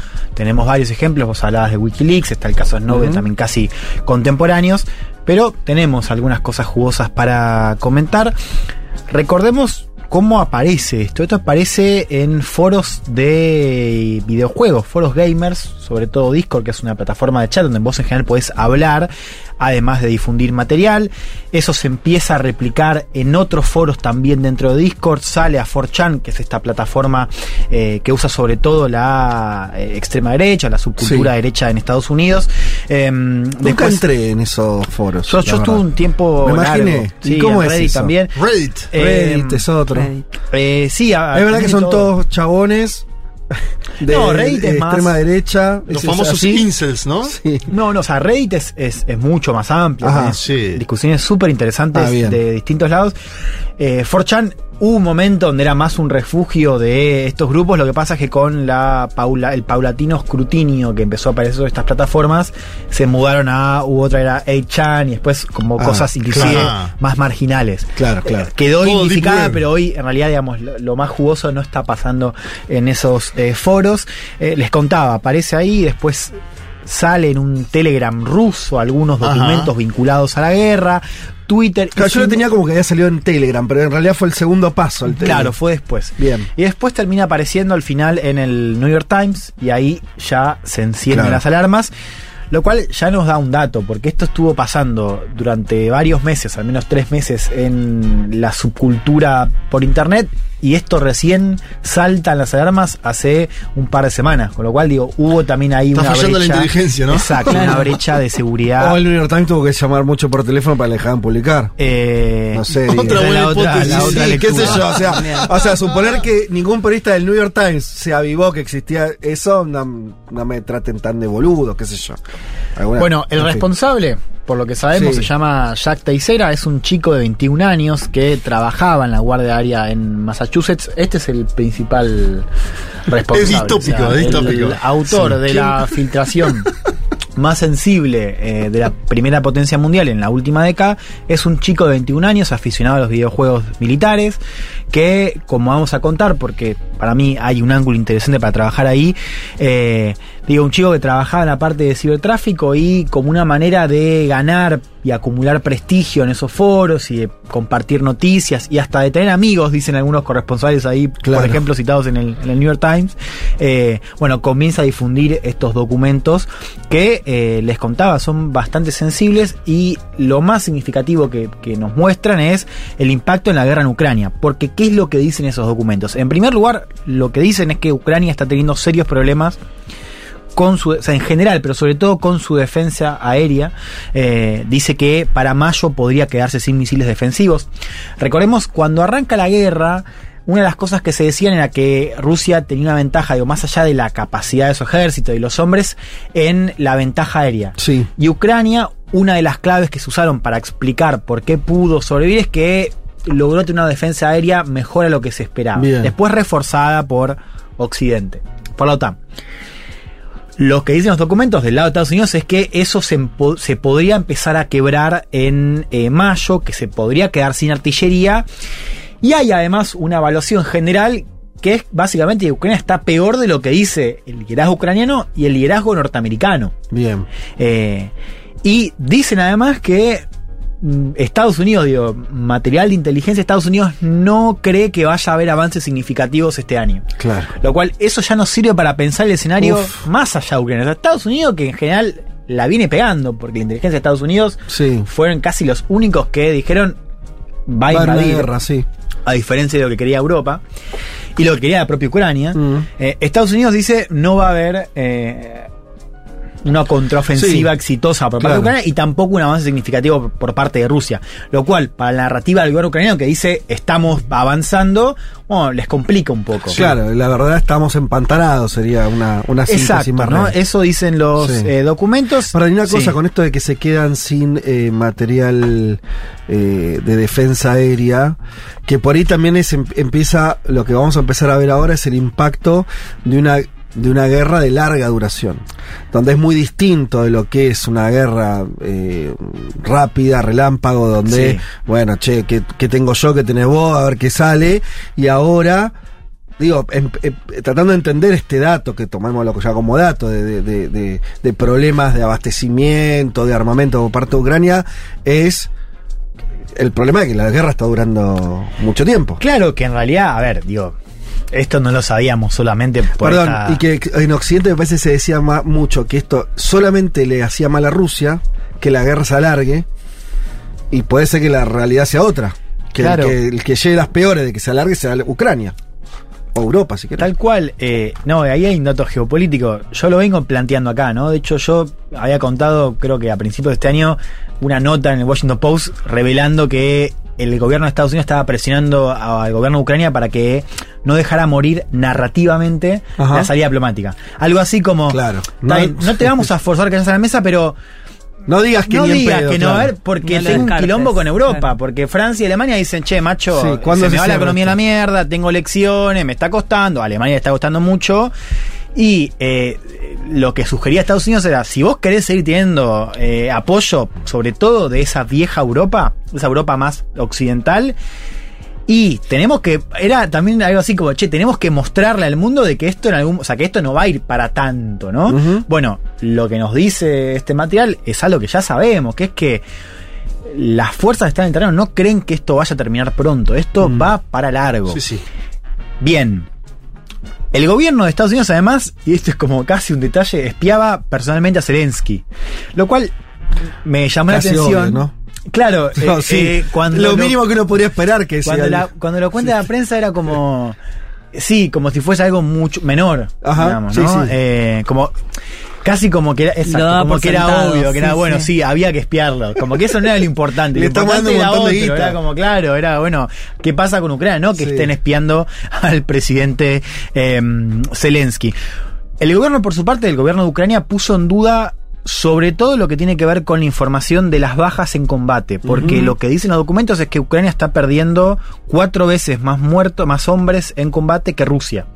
Eh, y Ucrania cuando sale a hablar dice que eso era mentira, que eso era manipulado. Sí. La, la postura oficial de Estados Unidos es la mayoría de esos documentos son postas, son verdaderos. Sí. Hay algunos que fueron presuntamente manipulados. Ajá. Entre ellos el de bajas de Ucrania en conflicto. De todos modos, a lo que. Se usaron Photoshop y le ¿Te acordás borraron. lo que decía- Como los chats de Federico Val, boludo. Claro, y- ¿verdad? y- bueno, Decía, pará. son ciertos Sí, sí. 80%. O lo del lago escondido. También. Sí. la última explicación de la reta ya me iba Bueno, tirando. fui Sí, bueno, hackeado. Algunos, algunos chats sí, pero otros no, viste, como siempre te queda Claro, como sembrar. dijo Alessandro, no sí. todo es cierto, lo cual es, es extraño. Claro, como, yo no le dije, pero hijo de puta Pagni, pero ¿y lo otro? Como- bueno, eh, otro tema sensible, importante. Perdón, 3 a 1 sí. las bajas. 4-1. 4-1 es un, mon- es un desequilibrio muy importante. Sí. Bueno, eh, pero si es en tu suelo es lógico, ¿no? Otro tema importante que debería preocupar a la ciudadanía occidental, para decirlo de alguna manera, de algunos países. No, no, porque eh, tiene que ver con la, la operación en terreno. Nosotros hasta acá venimos contando en este programa que eh, estamos poniendo en duda cada vez más la idea de que Estados Unidos y la OTAN pelea de manera indirecta, Sí. ¿no? O sea, es un involucramiento cada vez más directo. Una de las cosas que dicen esos documentos es que hay tropas extranjeras en terreno, alrededor de 100, 97 soldados, ¿no? Eh, de los cuales 14 son de Estados Unidos, 15 son de Francia y 50 son de Reino Unido. O sea, lo que dicen los documentos es que el país que más tiene soldados operando en terreno es, es Reino Unido. El gobierno salió a negarlo, lo cual ahí también tenés eh, Sí. respuesta por parte de Reino Unido, pero si esto es verdad, digo, como se supone y la gran mayoría lo es, según lo que dice la propia Estados Unidos, Reino Unido está con 50 tipos en eh, terreno, en la guerra.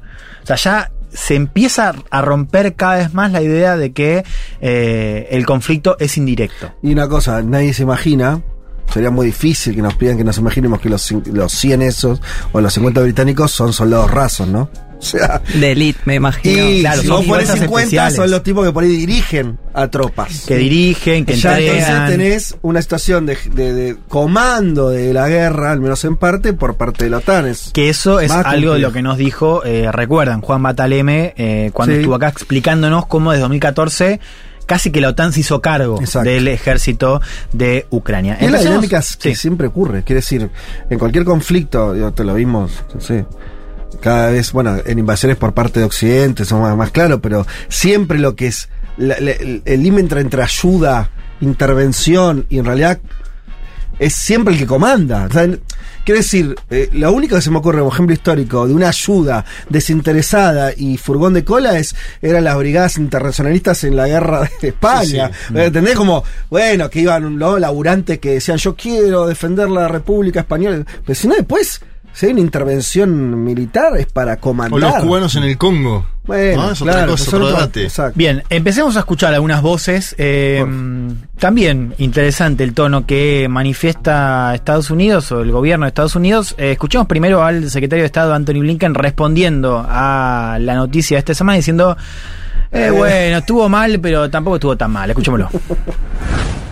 On the uh, intelligence uh, leaks, what I can tell you is this: we have engaged with our allies and partners since um, since these leaks came out, and we have done so at uh, at high levels, and we have made clear our commitment to safeguarding intelligence and our commitment to our security partnerships. What I've heard so far, at least, is an appreciation for the uh, the steps that we're taking, and it's not affected our cooperation. I just haven't seen that, haven't heard that.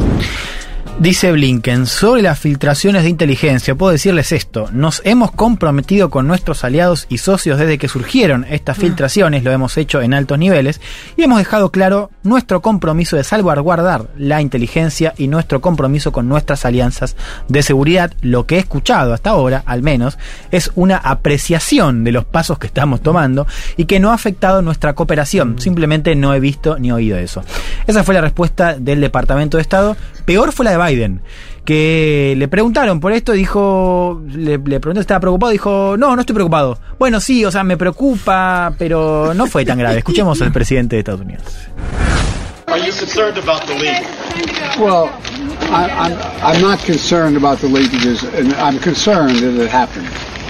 But there's nothing contemporaneous that I'm aware of that is of great consequence.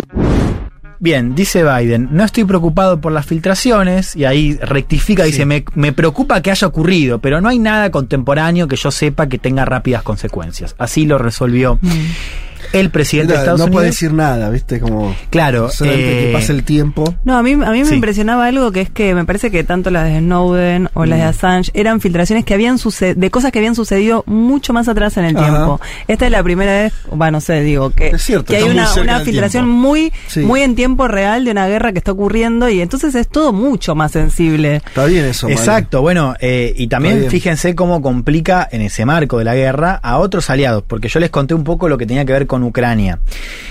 Los documentos dicen otras cosas. Dicen que Estados Unidos estaba espiando al gobierno de Corea del Sur, que es un aliado es importante tremendo. en el área Pacífico, detallando, entre otras cosas, que eh, hay una parte del gobierno que estaba preocupado porque Estados Unidos se esté presionando demasiado para mandar armas Mm. de Corea del Sur al conflicto. Artillería, claro. Artillería artillería. lo cual violaría o iría en contra de una política histórica de Corea del Sur que es no exportar armas a países en conflicto. Sí. Entonces, ahí también es interesante porque vemos cómo la guerra y cómo la cuestión geopolítica de la guerra está, bueno, haciendo que gobiernos discutan esto. Y Estados Unidos estaba espiando y diciendo, che, mira, ojo que ellos están diciendo esto.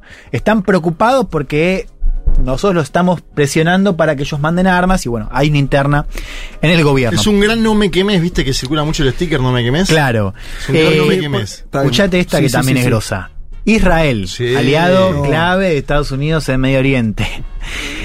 Los documentos citan fuentes del Mossad, que es el aparato de inteligencia de Israel, diciendo que había altos funcionarios del Mossad, o sea, eh, jerarcas ejecutivos del aparato de inteligencia israelí, llamando a marchar contra la reforma de Netanyahu.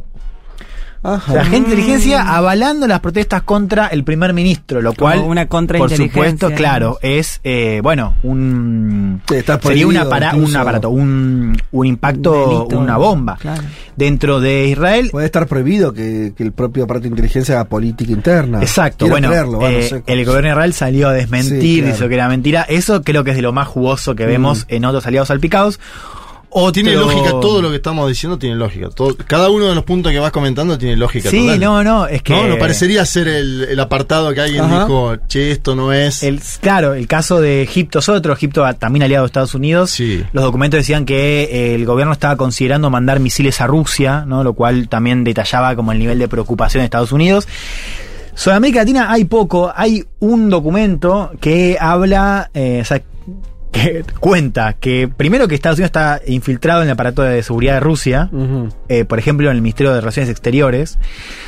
Y hay un documento que dice que la Cancillería rusa ve con buenos ojos la mediación de Brasil en el conflicto, a lo que, si uno también presta atención a cómo se charló entre Sí. Xi y Lula hace unos días, Sí, bueno, es un tema que está, claro. Sí, sí, tiene lógica total. Eh, en eh, agenda. Un poco lo decía Male, ¿por qué esta vez es diferente a otras? Bueno, porque esto tiene impacto en lo que estamos viendo, o sea, eh, digo, que Estados Unidos espía aliados, digo, lo sabemos, eh, el caso de Lavallato, digo, Estados Unidos espió a Dilma, Dilma tuvo que cancelar una visita, A Merkel. Merkel, Merkel. Merkel tuvo también un episodio de, de espionaje eh, directo por parte de Estados Unidos.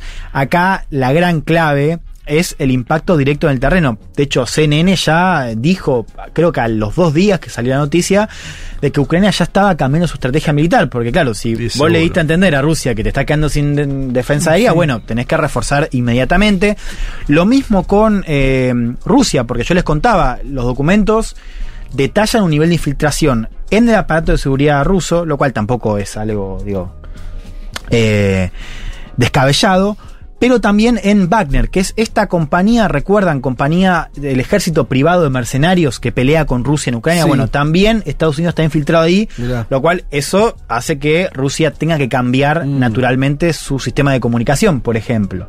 Bueno, eso también tiene impacto en eh, el terreno. Escuchemos cómo lo planteaba un, un militar que estuvo en CNN, un militar retirado, bueno, contando un poco así que es la parte más técnica, ¿no? Y de, de por qué esto, más que un escándalo, era algo que eh, tendría que preocupar hacia adentro del aparato de inteligencia eh, y militar norteamericano. Escuchemos.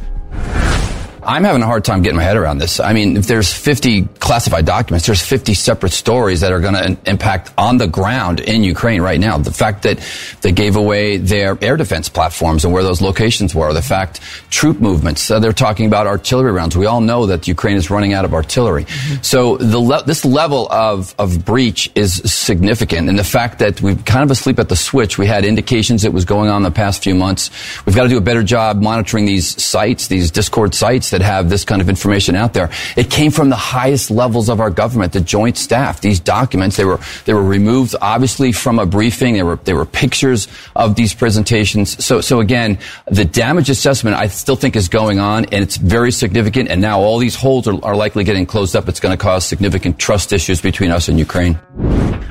Dice el, militar, hay 50 documentos clasificados que tendrán impacto en terreno en Ucrania en este momento. El hecho de que hayan regalado sus plataformas de defensa aérea y dónde están, digo, regalado al público, ¿no? Digo, difundido información, movimiento de tropas, estamos hablando de rondas de artillería, todos sabemos que Ucrania se está quedando sin artillería, dice. Entonces, este nivel de fuga es significativo y el hecho de que nos hayamos quedado dormidos ante el hecho de que estaba sucediendo hace meses, tenemos que hacer un mejor trabajo al monitorear estos sitios como Discord que tienen este tipo de información.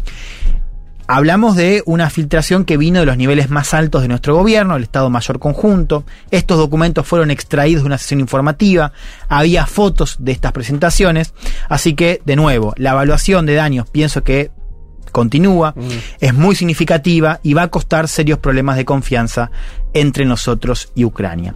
Y acá llegamos a, eh, bueno, ya al final de la columna, pero eh, no quería irme sin mencionar este ángulo, ¿no? Charlábamos al comienzo, vos Fede, mencionabas el caso de mm, Assange, ¿no? De un periodista que, eh, bueno, enmarcó todo lo que fue Wikileaks en, bueno, un intento de contar al mundo lo que hacía Estados Unidos y con un intento no solo moral, digamos, había una idea, una filosofía detrás de Wikileaks. Eh, con Snowden, que uno lo puede ver como un activista, también había un sentido de responsabilidad de Snowden de, bueno, eh, violar las reglas del lugar donde trabajaba y ofrecer este material a eh, el mundo. Acá hay una diferencia muy clara con el responsable. Yo les contaba a este chico de 21 años que trabajaba en la Guardia Aérea en Massachusetts. Porque el pibe no es un. Primero que no acude a ningún medio de comunicación. O sea, Sí. no va al New York Times, ni siquiera arma un medio. No. O sea, no tenía ese interés. El pibe no, no quiso eh, contarlo al mundo. El pibe lo que hizo fue difundir ese material que eh, había, al cual había accedido mediante su trabajo en la Guardia Nacional y lo empieza a difundir con sus amigos en Discord. Eh, y según las fuentes, según fuentes de su entorno que hablaron con New York Times, decían que el pibe lo quiso hacer para ganar amigos, para ganar influencia. Como quien cuenta un chisme. Y Claro, para pero- ganar prestigio. Pero tan ingenuo era porque, digo, va a ir preso, claramente, ¿no? Sí, después eh, hay como mensajes donde el pibe se da cuenta y dice, bueno, no sé hasta dónde va a llegar esto. Sí, ahora ya está eh, imputado formalmente por la fiscalía, va a ir preso. Ahora, Juan, esto, por lo que, lo que a mí me lleva a pensar es que esto ocurre en parte. O sea, ¿por qué pasa así? Bueno, si vos se dicen lo que tenés a Assange, preso, es difícil que surjan otros. O sea, quiere decir, si no, si, si la respuesta por parte de Estados Unidos no hubiera sido la idea de que alguien que difunde información se transforma en un enemigo al que le, lo vas a meter preso toda la vida, por ahí la, lo de Wikileaks, sea el propio Wikileaks u otros Wikileaks, hubieran florecido. También, digo, ¿entendés? No, eh, quiero decir, para no, no ponerlo solamente como una cuestión de época, que ahora hay pibes en su casa, digo, que los hay haciendo cosas. Digo, quiero decir, el problema es la ausencia de lo otro. La también, otra forma ¿me fue entendés? criminalizada. Exactamente. Digo, eso me parece es un dato muy, muy pesado. Sí, es un dato. Yo creo que hay algo de cómo se ha complejizado eh, esas fuentes de información y seguro, digo, también porque la otra vía no murió, o sea, podrían haber otros casos. Digo, y también los hay. O sea, Juan mencionaba a una menor escala el caso de, de Intercept, ¿no? Con las filtraciones de los chats entre Sergio Moro, juez de Lavallato y sus fiscales. Digo, siguen habiendo, no a una escala como la eh, de Assange. Ahora, sí creo que hay algo novedoso en las fuentes de esa información y en cómo se, se difunde, porque yo les contaba, esto llega a Telegram después de que en el propio Discord la información vaya de un canal a otro. El pibe era un, es un aficionado a, juego, a videojuegos militares. De hecho, esto arranca en un foro de discusión sobre videojuegos militares y estrategia militar. Y el pibe dice, che, yo laburo acá y miren esto. Eh, y también hay algo que hemos charlado acá. Yo me acuerdo que lo, lo conté eh, con el caso de Quanon, que es la gran teoría conspirativa del momento y de Estados Unidos, que es esta idea de la realidad como un videojuego, ¿no? Eh, donde el principal atractivo para muchos de estos pibes es cómo de pronto la, la realidad empieza a tomar un tinte como de videojuego. Y yo creo que esta noticia muestra un poco eso, ¿no? O sea, cómo hay algo de cómo la información se va compartiendo, las teorías conspirativas, eh, cómo se va difundiendo de un espacio a otro y cómo el pibe va ganando prestigio, ¿no? Como, como el gran revelador de esa información, que creo que nos da una clave para pensar cómo funcionan estos grupos y espacios hoy. Hay otra cosa de época. ¿Quién defiende? a- O sea, ¿quién, quién tiene todavía la, la bandera de defensa a Assange? La izquierda, la izquierda occidental. Bueno, en Rusia también es- en- con Snowden pasó. Snowden es ciudadano ruso. Eh, Teixeira, digo, yo por, lo que vi, es más un pibe defendido por la ultraderecha que por la izquierda. Claro. Eh, lo cual también tenés un cambio ahí. Quiero que escuchemos eh, cómo lo defendía Tucker Carlson, que es el presentador de Fox News, es el, eh, el canal, el segmento, el segmento más escuchado en la televisión en el mundo. El de Carlson, bueno, ahí habría que ver con India, pero de Estados Unidos seguro. Eh, defendiendo a eh, este chico, Jack Teixeira, con un argumento también similar a la defensa de, de, mm, eh, Assange, que es, eh, bueno, hay que saber la verdad. O sea, Claro. el gobierno está mintiendo eh, y, y él no puede ser el enemigo del gobierno. Escuchemos a Tucker Carlson. Instead, the only man who has been taken into custody, or likely ever will be, is a 21 year old Massachusetts Air National Guardsman who leaked the slides that showed that Lloyd Austin was lying. He revealed the crimes, therefore, he's the criminal. That's how Washington works. Telling the truth is the only real sin. And yet tonight, the news media are celebrating the capture of the kid who told Americans what's actually happening in Ukraine. They are treating him like Osama bin Laden. Maybe a little worse, actually. Because unlike Al Qaeda, apparently this kid is a racist. Eh, siempre pienso lo mismo cuando escucho qué, qué magnético es este chabón, ¿eh? como que me dan ganas de escucharlo una hora entera. El único hombre detenido es un chico de 21 años de Massachusetts, de la Fuerza Aérea, que probó que Lloyd Austin, el secretario de Defensa de Estados Unidos, estaba mintiendo. ¿no? Y Carson habla de cómo el secretario de Defensa estaba mintiendo cuando hablaba de cómo le estaba yendo Ucrania en la guerra. Y sigue diciendo, él reveló los crímenes, por lo tanto, él es el criminal. Así funciona Washington. Decir la verdad es el único pecado real. Los medios de comunicación ahora están celebrando la captura del chico que contó a los estadounidenses lo que realmente está ocurriendo en Ucrania. Y lo están tratando como Osama Bin Laden, y quizás peor, porque este chico, a diferencia de Al Qaeda, aparentemente es racista. Esto lo dice Carlson y después empieza a pasar imágenes CNN bueno, diciendo que el chico tenía, como que era Sí. muy religioso, que tenía, eh, que era bueno, un, un joven blanco, eh, como un poco intentándolo meter en el target de los terroristas de extrema derecha. Sí. No es el caso, el pibe no, no tenía ese perfil, pero un poco el argumento de Carlson es el argumento eh, que usa una parte de la izquierda para defender a Assange, que es lo están tratando como un criminal, un tipo que está contando la verdad. Eh, y este argumento que también estamos viendo cada vez más de una parte de la extrema derecha que dice, che, la guerra nos está saliendo un poco también cara. O sea, y acá nos estaban diciendo que veníamos re bien y en realidad nos está yendo, sea, no le está yendo muy bien a Es Ucrania. súper interesante porque eh, lo otro que yo pensaba cuando te escuchaba que es, hay un problema grave, que es que si le, se le llega a romper en Occidente, pensamos sobre todo en las sociedades europeas y norteamericanas, la idea de que la guerra es justa, que es un poco lo que está atrás de todo esto, ¿no? Digo, nosotros te- estamos viendo mucho, no sé, eh, España, gobierno de Sánchez de izquierda y bancando la guerra. O sea, vos tenés lo que está sosteniendo un poco, ¿no? Esta, estas situaciones que lograron, después de mucho tiempo, justamente porque el invasor fue Rusia, una serie de cuestiones que ya sabemos, lograron un frente unido interno que no se daba en las últimas eh, conflictos bélicos. Vos tenías, ¿no? Ni hablar cuando eh, en Afganistán, por ejemplo, el pedido de retiro de tropas, la idea del pacifismo existía en Occidente. Todo eso está borrado en la guerra de Ucrania, ¿no parece? Vos tenés el que se, el que se corre un poquito de eso es tildado casi de, de rusofóbico, ¿no? Digo, no, perdón, de, de, de, mm, eh, de rusofilia, ¿no? De, de, de ser eh, de estar Aliado de Putin. Cualquiera que en Occidente hoy está en contra de la guerra. Si es eh, esta idea de que te están mintiendo, yo qué sé, ojo que no le rompa ese, ese, ese coso El interno, frente. porque ahí no sé qué pasa. Sí. Si- si- o sea, si pierde legitimidad social, me parece que es medio game over ahí. Por Sí, sí, de- bueno, y eso es lo que estamos viendo también a nivel electoral. O sea, hay Claro. una, una preocupación de la ciudadanía que no es que lo hace en base a eso. Le dice, che, eh, a mí me importa más cómo me está aumentando el pan que vencer al dictador Putin, para ponerlo en términos. El dato de las encuestas en Francia lo marca así también, ¿no? Que si se votara hoy ganaría Marine Le Pen.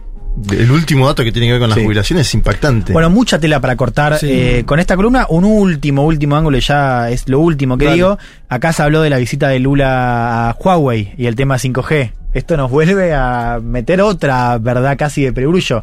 La pregunta no es si te espían o no. La pregunta es quién te espía. Claro. Y por ahora, digo, es si te cree que te siga espiando Estados Unidos o los chinos. Y por ahora, lo que sabemos es que los que más evidencia tienen en contra de que te espían a vos, te espían a tu presidente y demás, es Estados Unidos. Claro.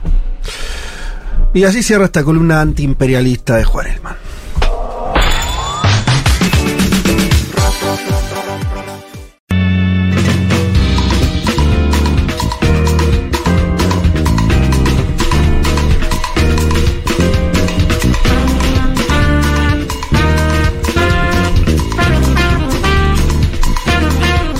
Eh, vamos a, hablar entonces de inteligencia artificial eh, con Malena Rey.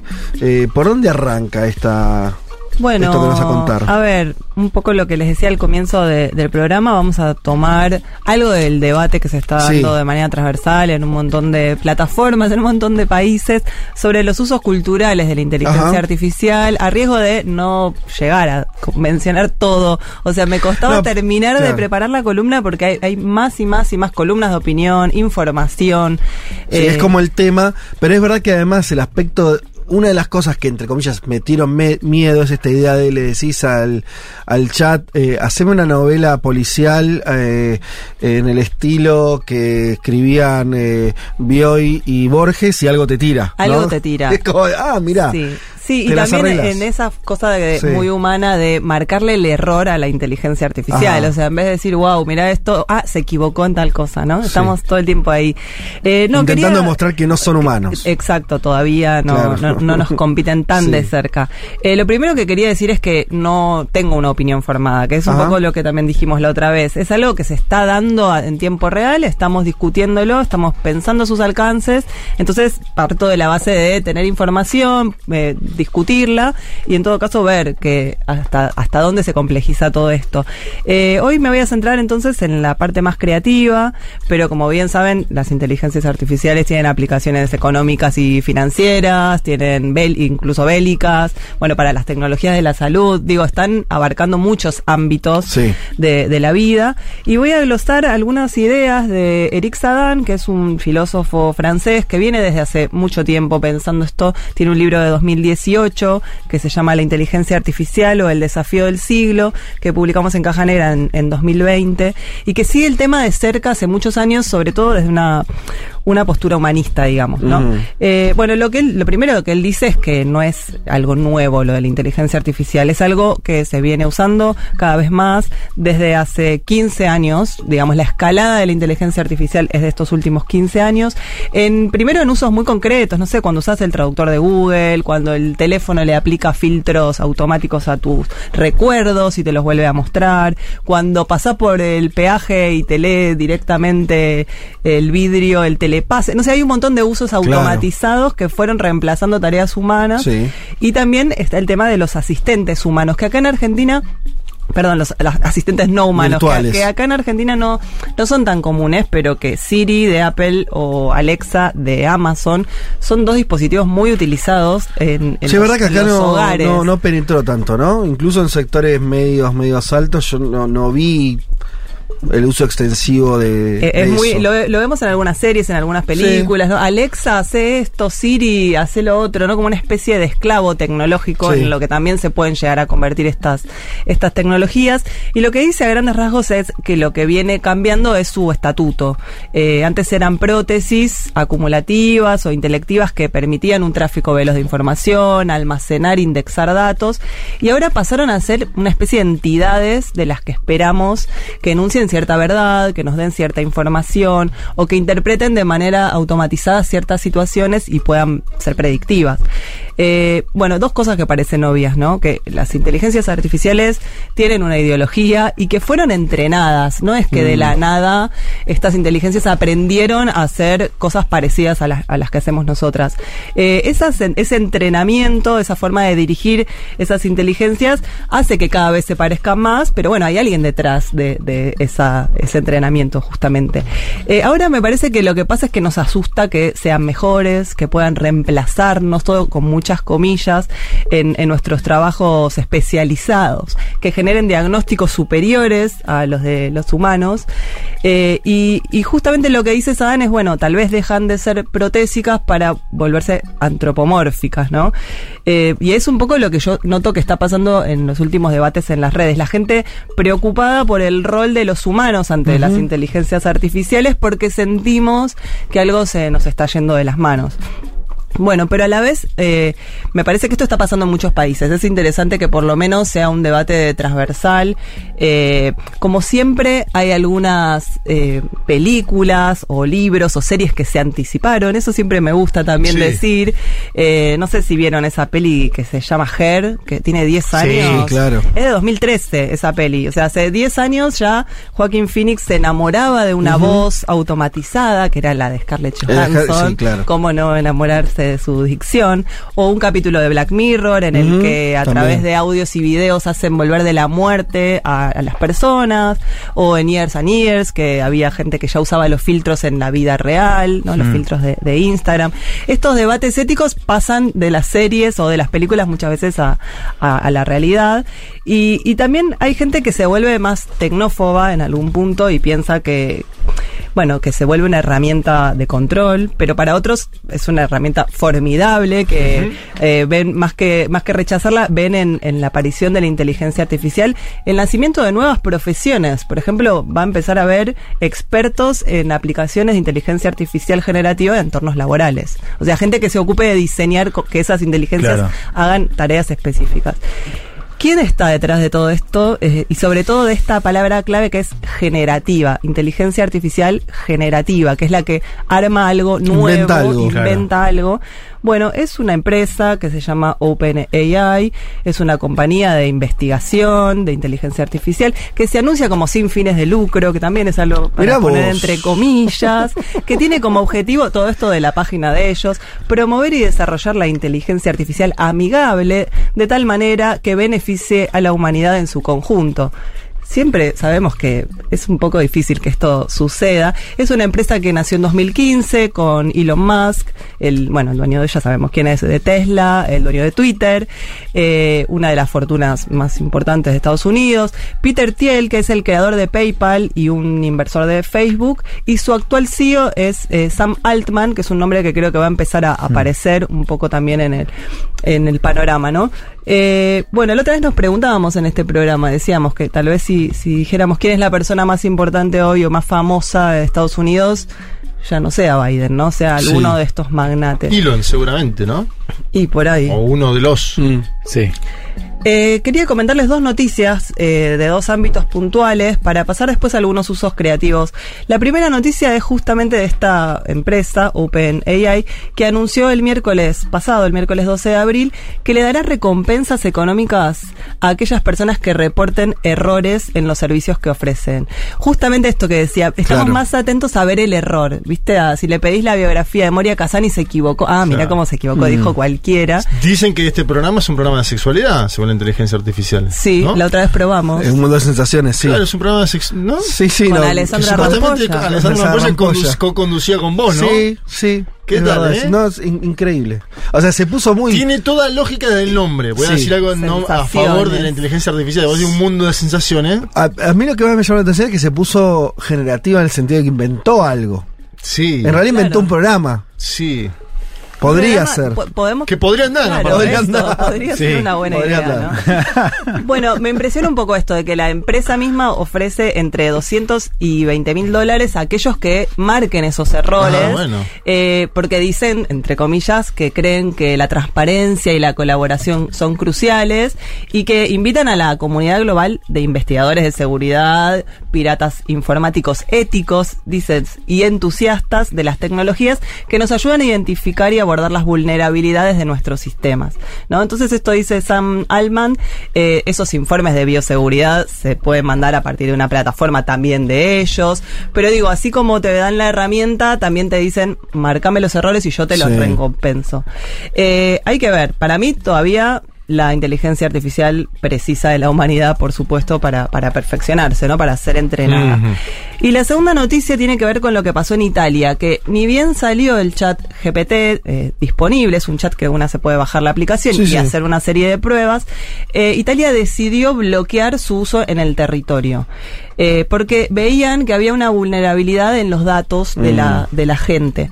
Entonces, ¿qué hizo? Bueno, el gerente de OpenAI desactivó el chat GPT para el territorio italiano, se mostró predispuesto a colaborar y la agencia, el, el ente regulador italiano llamado GPDP, que es garante para la protección de datos personales, dio a conocer qué requisitos le pide a la empresa de inteligencia artificial para poder operar ahí.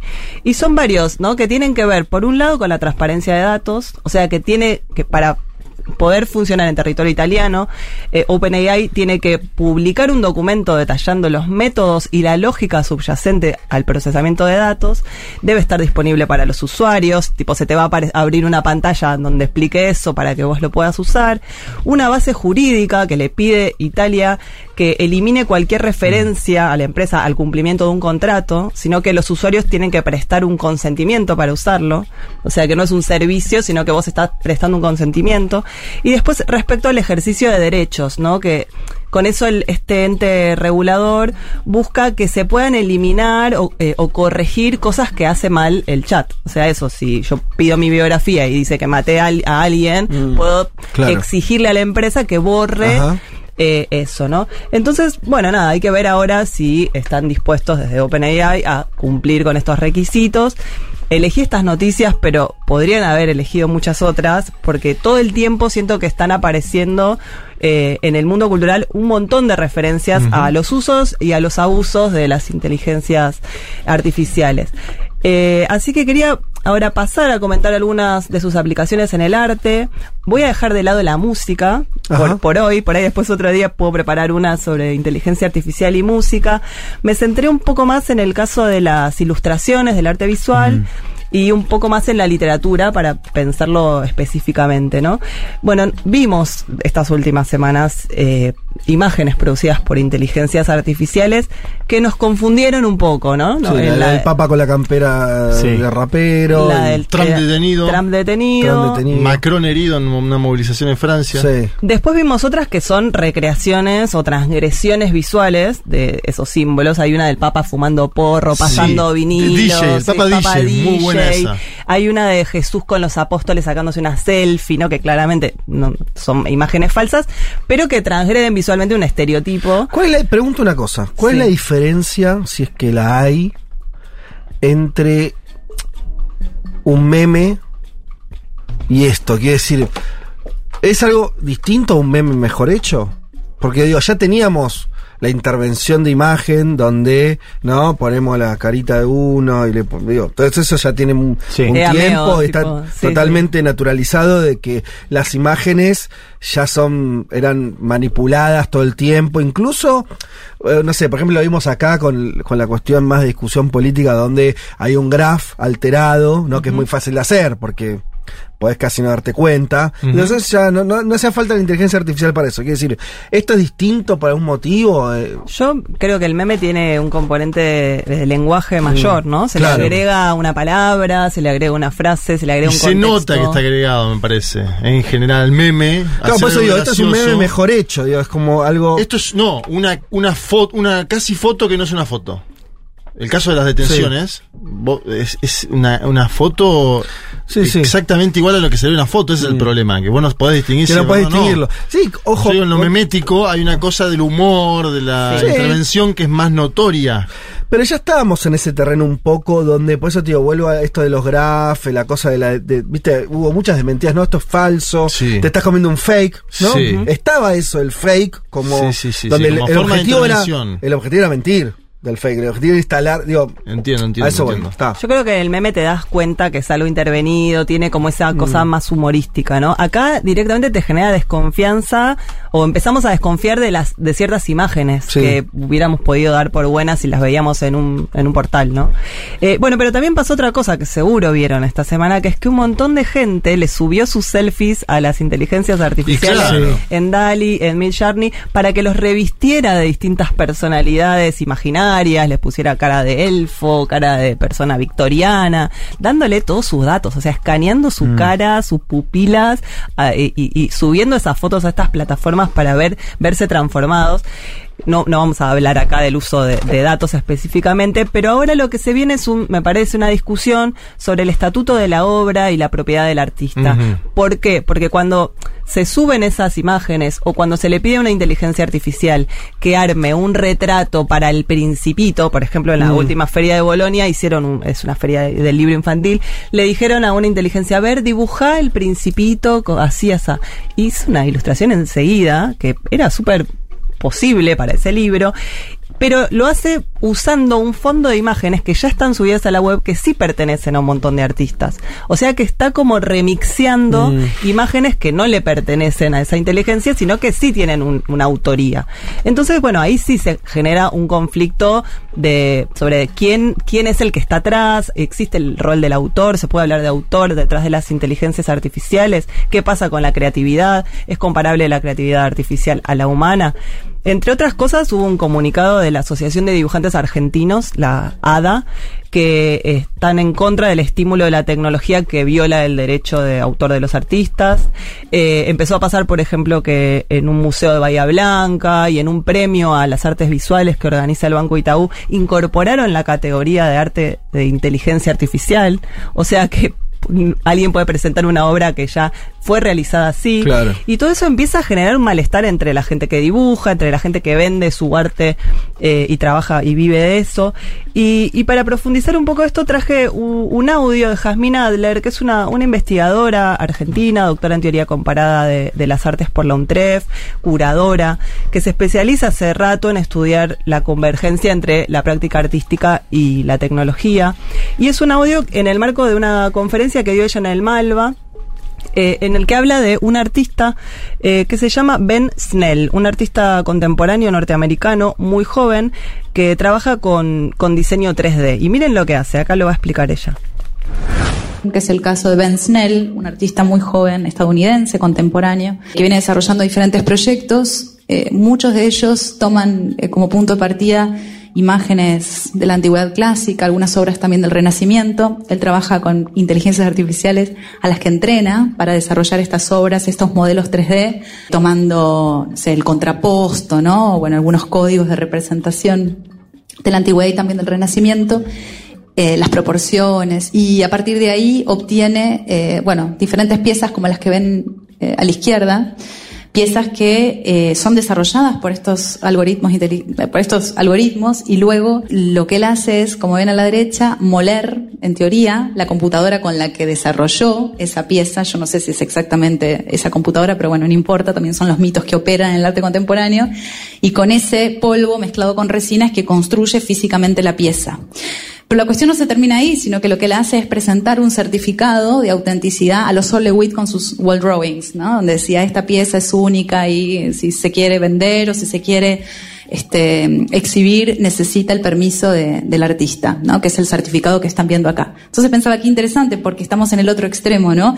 En este caso es en realidad la obra que en gran medida está desarrollada por la inteligencia artificial, pero de todas maneras el artista humano se- se pone en primer plano, ¿no? Jerarquiza su intención de control sobre la pieza y sobre todo el proceso creativo, intentando también ubicar de alguna manera la propiedad intelectual y las lógicas del derecho de autor en estas obras que muchas veces resisten, ¿no? A esas nociones tradicionales.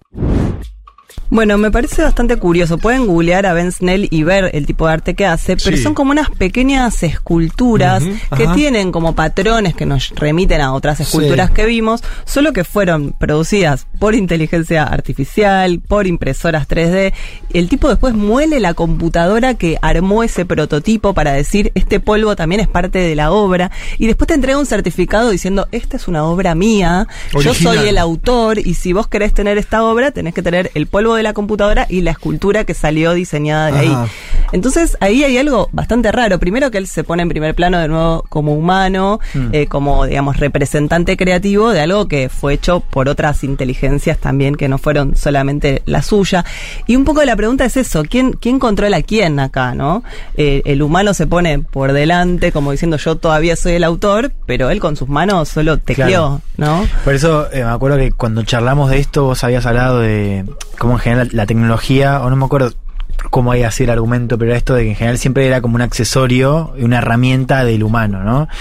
Y ahora es como la pregunta bueno, ¿qué pasa si es, no sé si al revés, pero donde la inteligencia artificial no es una herramienta más, digamos, es creativa o con capacidad Sí, de generación. propositiva. Propositiva, claro. Sí, bueno, por eso, eso me, me da pie a hablar del caso de, de Jorge Carrión, que era el que estaba dialogando con, con Jazmín Adler en esta charla, porque él es un autor, un escritor y un crítico cultural español que también viene trabajando hace mucho con la inteligencia artificial.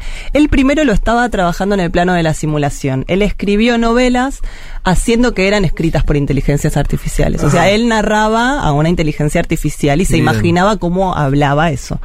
Eh, eso lo hizo en una, en una novela, lo hizo en un podcast que se llama Solaris, que les recomiendo mucho, en donde la co-conductora es una voz algorítmica, supuestamente, pero era un poco él imaginando sus voces.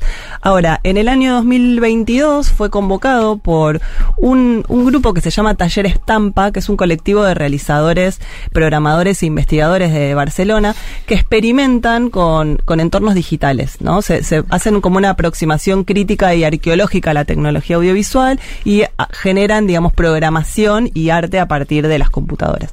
Entonces los de Taller Estampa lo convocan a Carrión y le dicen, ¿por qué no probás realmente escribiendo con una inteligencia artificial. Entonces él accede, empieza a ir al taller de ellos, empiezan a trabajar con el chat GPT en sus versiones 2 y 3 y arman un libro que termina siendo en coautoría. O sea, es el primer ensayo, entre comillas, escrito entre humanos y, y máquinas. Ahora, eh, es un experimento, pero es también algo que marca en el tiempo lo que está sucediendo con la escritura algorítmica hoy, que va a ser muy distinto a lo que sucede en 10 años. En 10 años no vamos a decir, ¿te acordás cómo escribía el chat GPT-2? No, claro. ya está. Eh, como ahora no nos acordamos cómo era el Word cuando recién lo empezamos Sí. a usar, ¿no? Fuimos, no sé, incorporándonos a sus cambios de una manera más natural. Bueno, él lo que hace es eh, primero usar el, el chat GPT-2, que era, era un chat que se podía educar, se podía alimentar. Mm. Entonces le cargaron al, al, al algoritmo este todos los libros escritos por Carrión y todos los libros que Carrión leyó y que forman parte de su como biblioteca. Biblioteca. Y le pidieron al chat que escriba como Carrión. Mm. Bueno, tenés todos los libros y tenés todo lo que él Sí. leyó. Escribí como Carrión. El resultado es rarísimo. Eh, sobre todo es rarísimo porque es gramaticalmente correcto, pero semánticamente no. Cualquier cosa. O sea, escribe bien, pone bien Sí. las comas, pone, Sí. arma bien las frases, Claro. pero El cambia, sentido. claro, el sentido cambia de persona, cambia Claro. de género. Está por encima del, del- como el periodismo, como es el chiste, ¿no? Como que escribían bien las notas, a diferencia Claro. de muchos periodistas hoy, eh, hiperprecarizados por cierto, pero no, no pueden unir conceptos, ¿no? También. Eh, bueno, el 2 puede ser alimentado, pero tiene estas limitaciones, ¿no? Eh, lo que decía Carrión es que se terminaba pareciendo el resultado más a una novela de César Aira, que Mm. hace estas cosas, de que Sí. cambia el personaje, cambia el ritmo, en vez de a, a un libro propiamente escrito por, por Carrión. Bueno, y va un poco más allá y ahí sí prueba con el chat GPT-3, que es este bien generativo, al que no se puede entrenar, y le da una serie de preguntas y le da una serie de títulos para que escriba a partir de eso. Eh, pasa algo que seguro probaron si estuvieron jugando con el chat, que es que si le haces dos veces la misma pregunta, te, con- te contesta cosas completamente distintas, ¿no? Sí. Entonces ahí también el estatuto de verdad cuál es. Te hago una pregunta, me decís algo, te la hago de nuevo, me decís otra cosa, te la hago por tercera vez, me decís una tercera posición. Entonces, ¿cuál es? Se parece a veces en cómo razona igual una persona, ¿no? Sí, sí, pero Digo- sí. Me preocupa un poco cuando lo usan estudiantes, No, cuando sí, le sí. preguntan algo concreto, ¿no? Mm. O en relación a hechos históricos. Sí. Eh, bueno, le hace muchas veces, eh, contesta cosas distintas, le pide que escriba poemas Mm. y acá realmente es lo peorcito que hace el chat, eh, me parece, por ahora, sobre todo porque lleva a un lugar muy obvio lo de la poesía, siempre te pone la palabra alma, te pone la palabra cielo, viste, como muy el estereotipo de la poesía. Y también, eh, bueno, esto, ¿no? Como que no puede relacionar bien conceptos. Eh, vos le podés preguntar una cosa, te la responde bien, pero si le decís, relacioname esto con lo otro, no es nada bueno en, en sus resultados. Eh, bueno, entonces pensaba, ¿no? Un poco a partir de, de estos experimentos que, que las máquinas en verdad nos asistieron en la escritura de textos durante mucho tiempo. De hecho, los, el Word y todo eso te corrige errores gramaticales. El, eh, Gmail te hace predictivas tus oraciones. Vos sabés que, perdón, decía eh, eh, Piglia, Rodolfo Piglia decía que eh, hablando del- de los procesores de texto, decía esto, eh, que él le daba lo que le parecía que era un problema, es que antes, cuando un escritor, un novelista sobre todo, que tiene que ser una novela, es un texto complejo, una, construir una trama y demás, eh, cuando eso se hacía a mano o con una máquina de escribir, eh,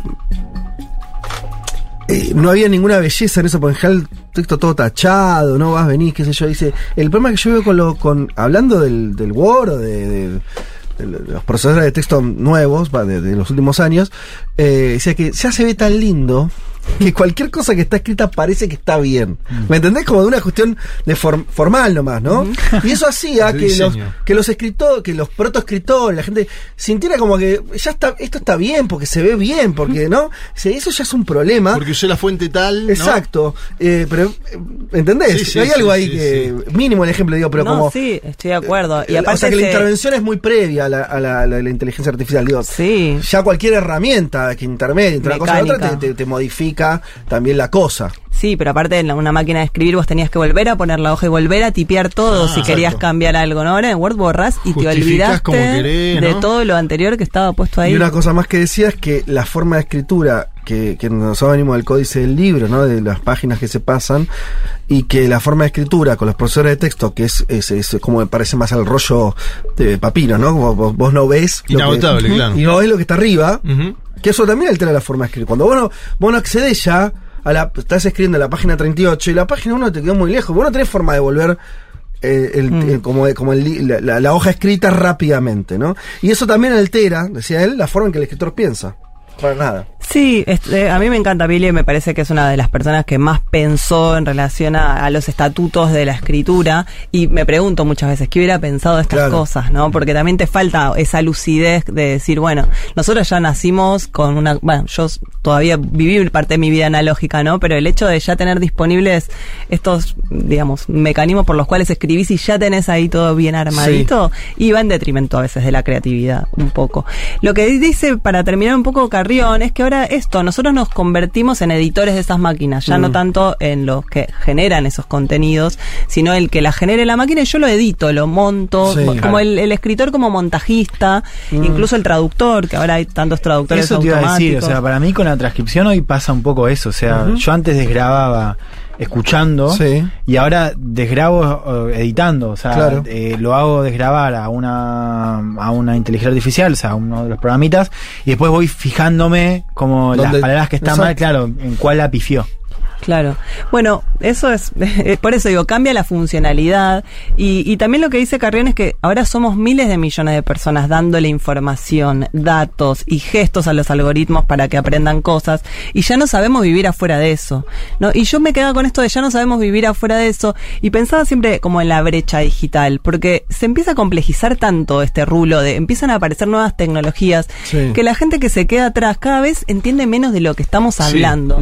Yo pienso eso, nosotros más o menos chat GPT, bueno, me lo bajo, bueno, pruebo, pero no sé, nuestra familia, gente un poco más grande que llegó hasta el WhatsApp, tiene Instagram, Facebook tal vez, y ahora hay que explicarle, bueno, no, ¿sabes qué? Fue, ta- tales profesiones fueron reemplazadas por otras inteligencias.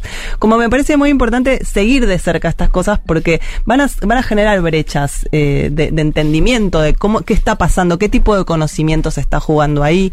En- no sé, pienso en los estudiantes y en los profesores que vienen de otro paradigma, pero los estudiantes ya aprendieron a estudiar con Wikipedia y aprendieron a, a hacer parciales con el chat GPT, pero los profesores que lo corrigen no.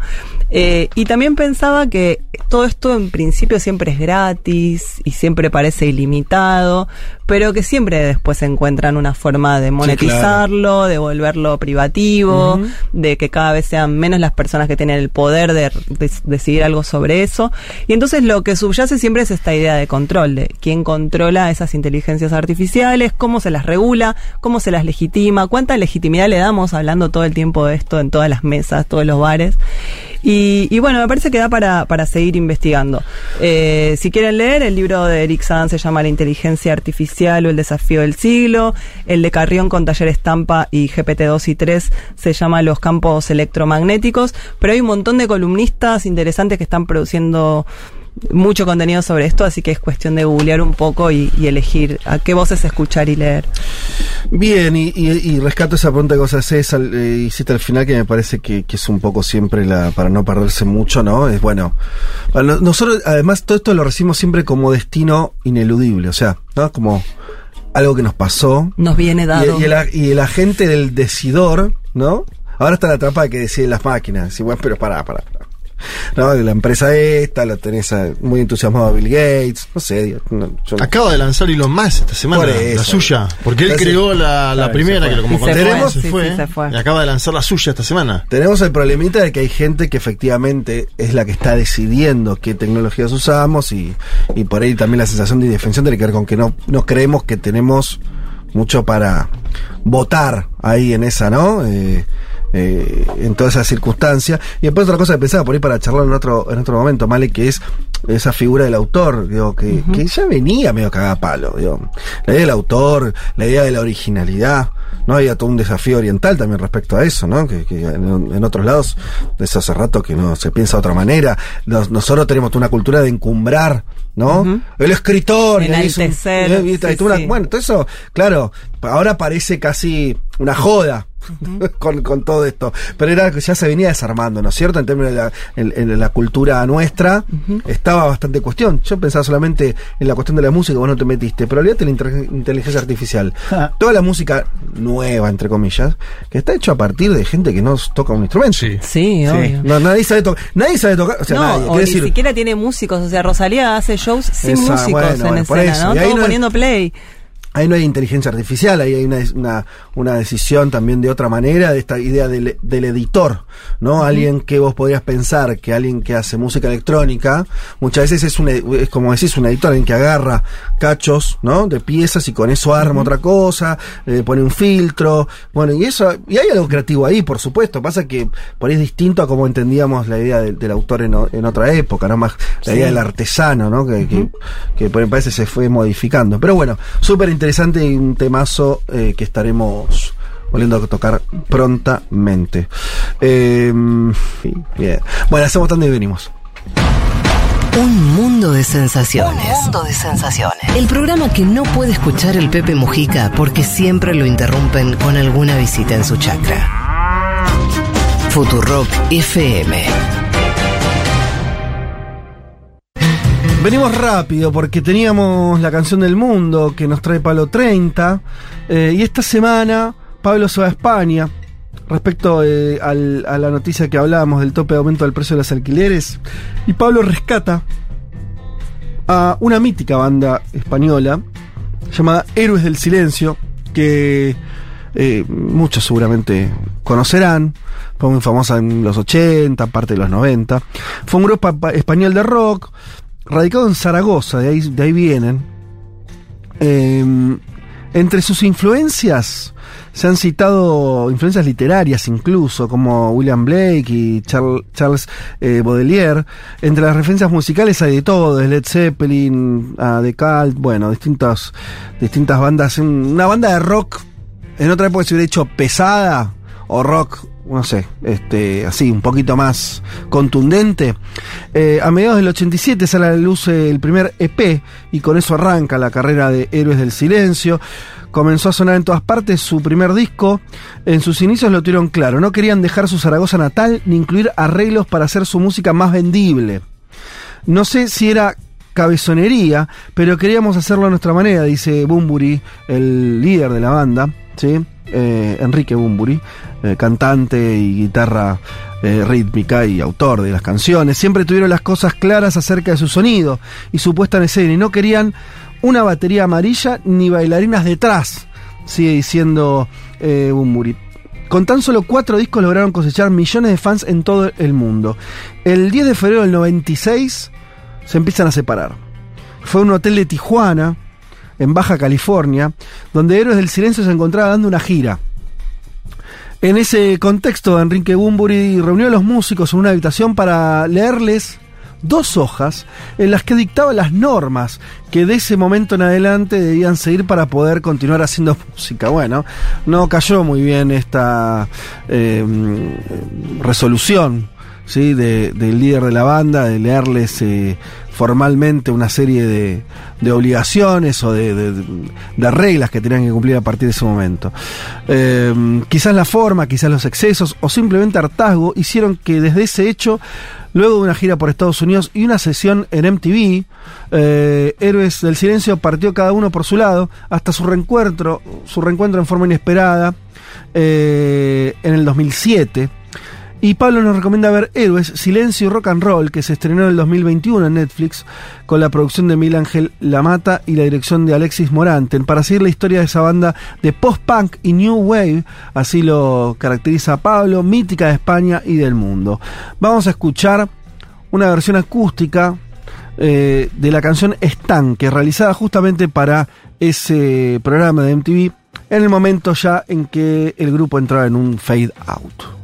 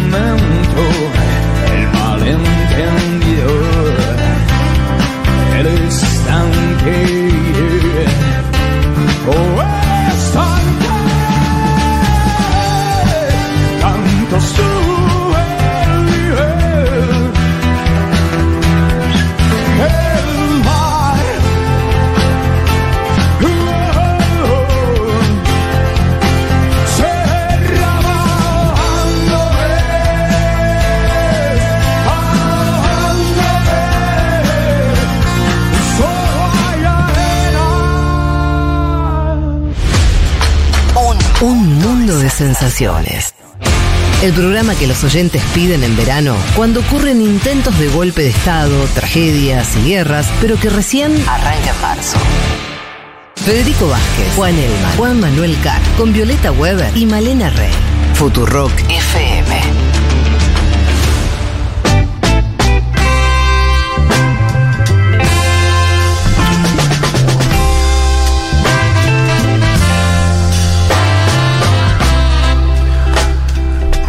3 de la tarde se va terminando este programa. Tenemos que agradecer antes a los amigos de Jacob's Bagels que hoy nos volvieron a traer un exquisito almuerzo de mm, como de, bueno, bagels rellenos sería la palabra. Cada vez mejor la oferta. Muy rico. Muy bien. Jacob. El especial veggie está muy especial.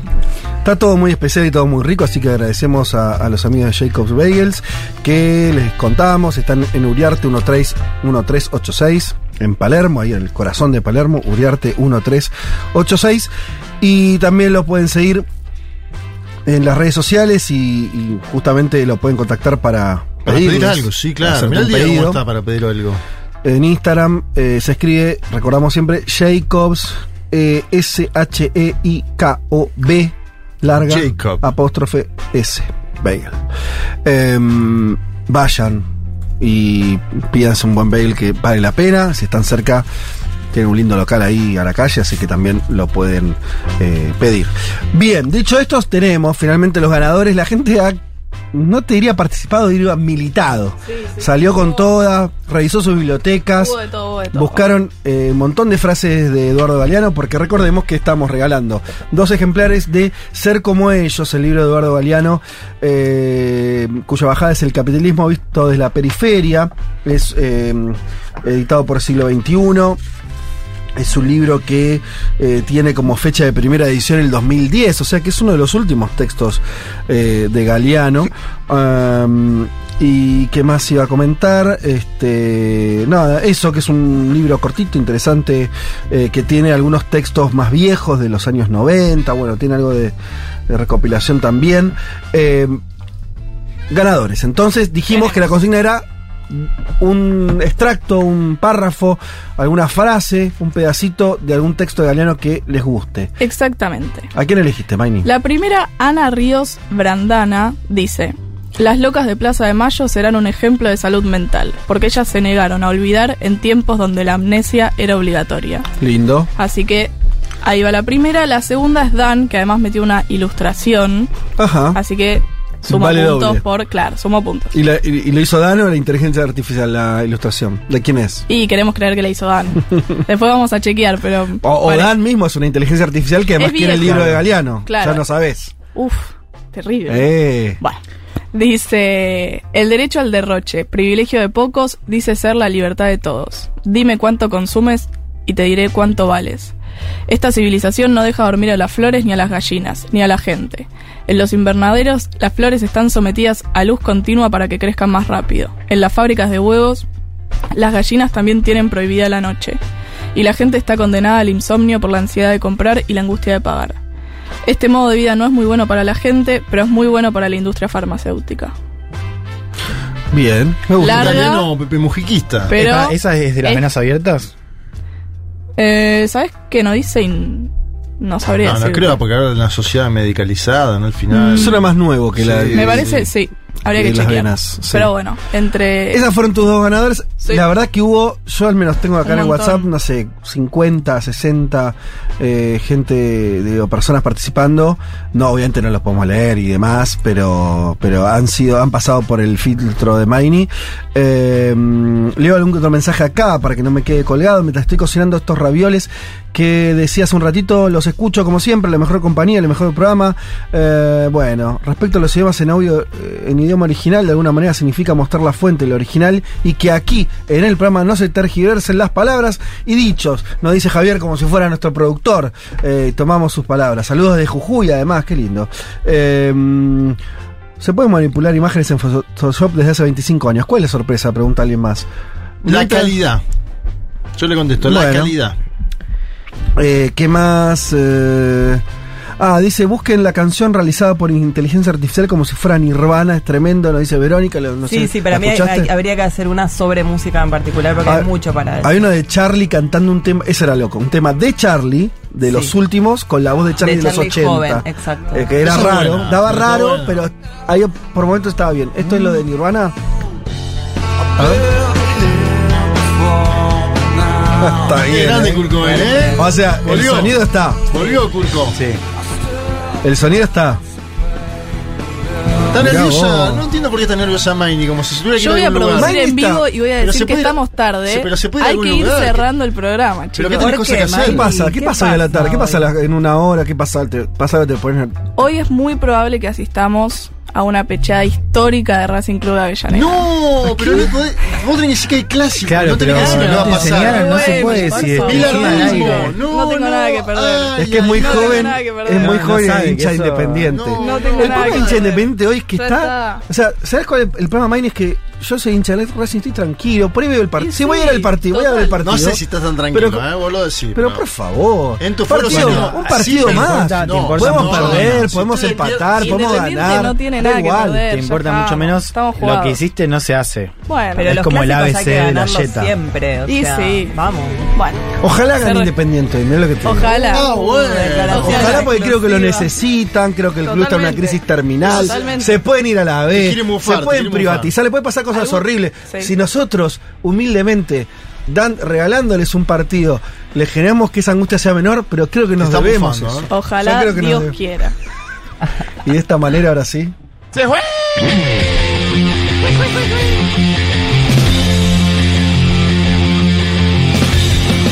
Eh, señoras y señores, eh, muchas tardes y buenas gracias. Muy bien, se termina entonces este programa. Saludamos a quien haya que saludar.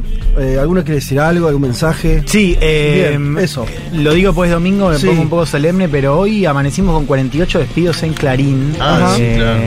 Así que un abrazo a los colegas que fueron despedidos. en Y el movida. diario está vallado, ¿no? La sucursal de Clarina en Barracas. Diario Vallado con un mensaje bastante cínico, ¿no? Casi psicópata, diciendo como esperamos que estén tranquilos, una cosa así. Ajá, Eh, así que se Por mail, repite ¿no? lo Por que mail. vimos, claro, hace cuatro años, un domingo además, o sea, que ya Domingo rajen mail, un domingo. sí. Pedir un Así domingo a la mañana me parece una cana. Un abrazo para ellos y ellas.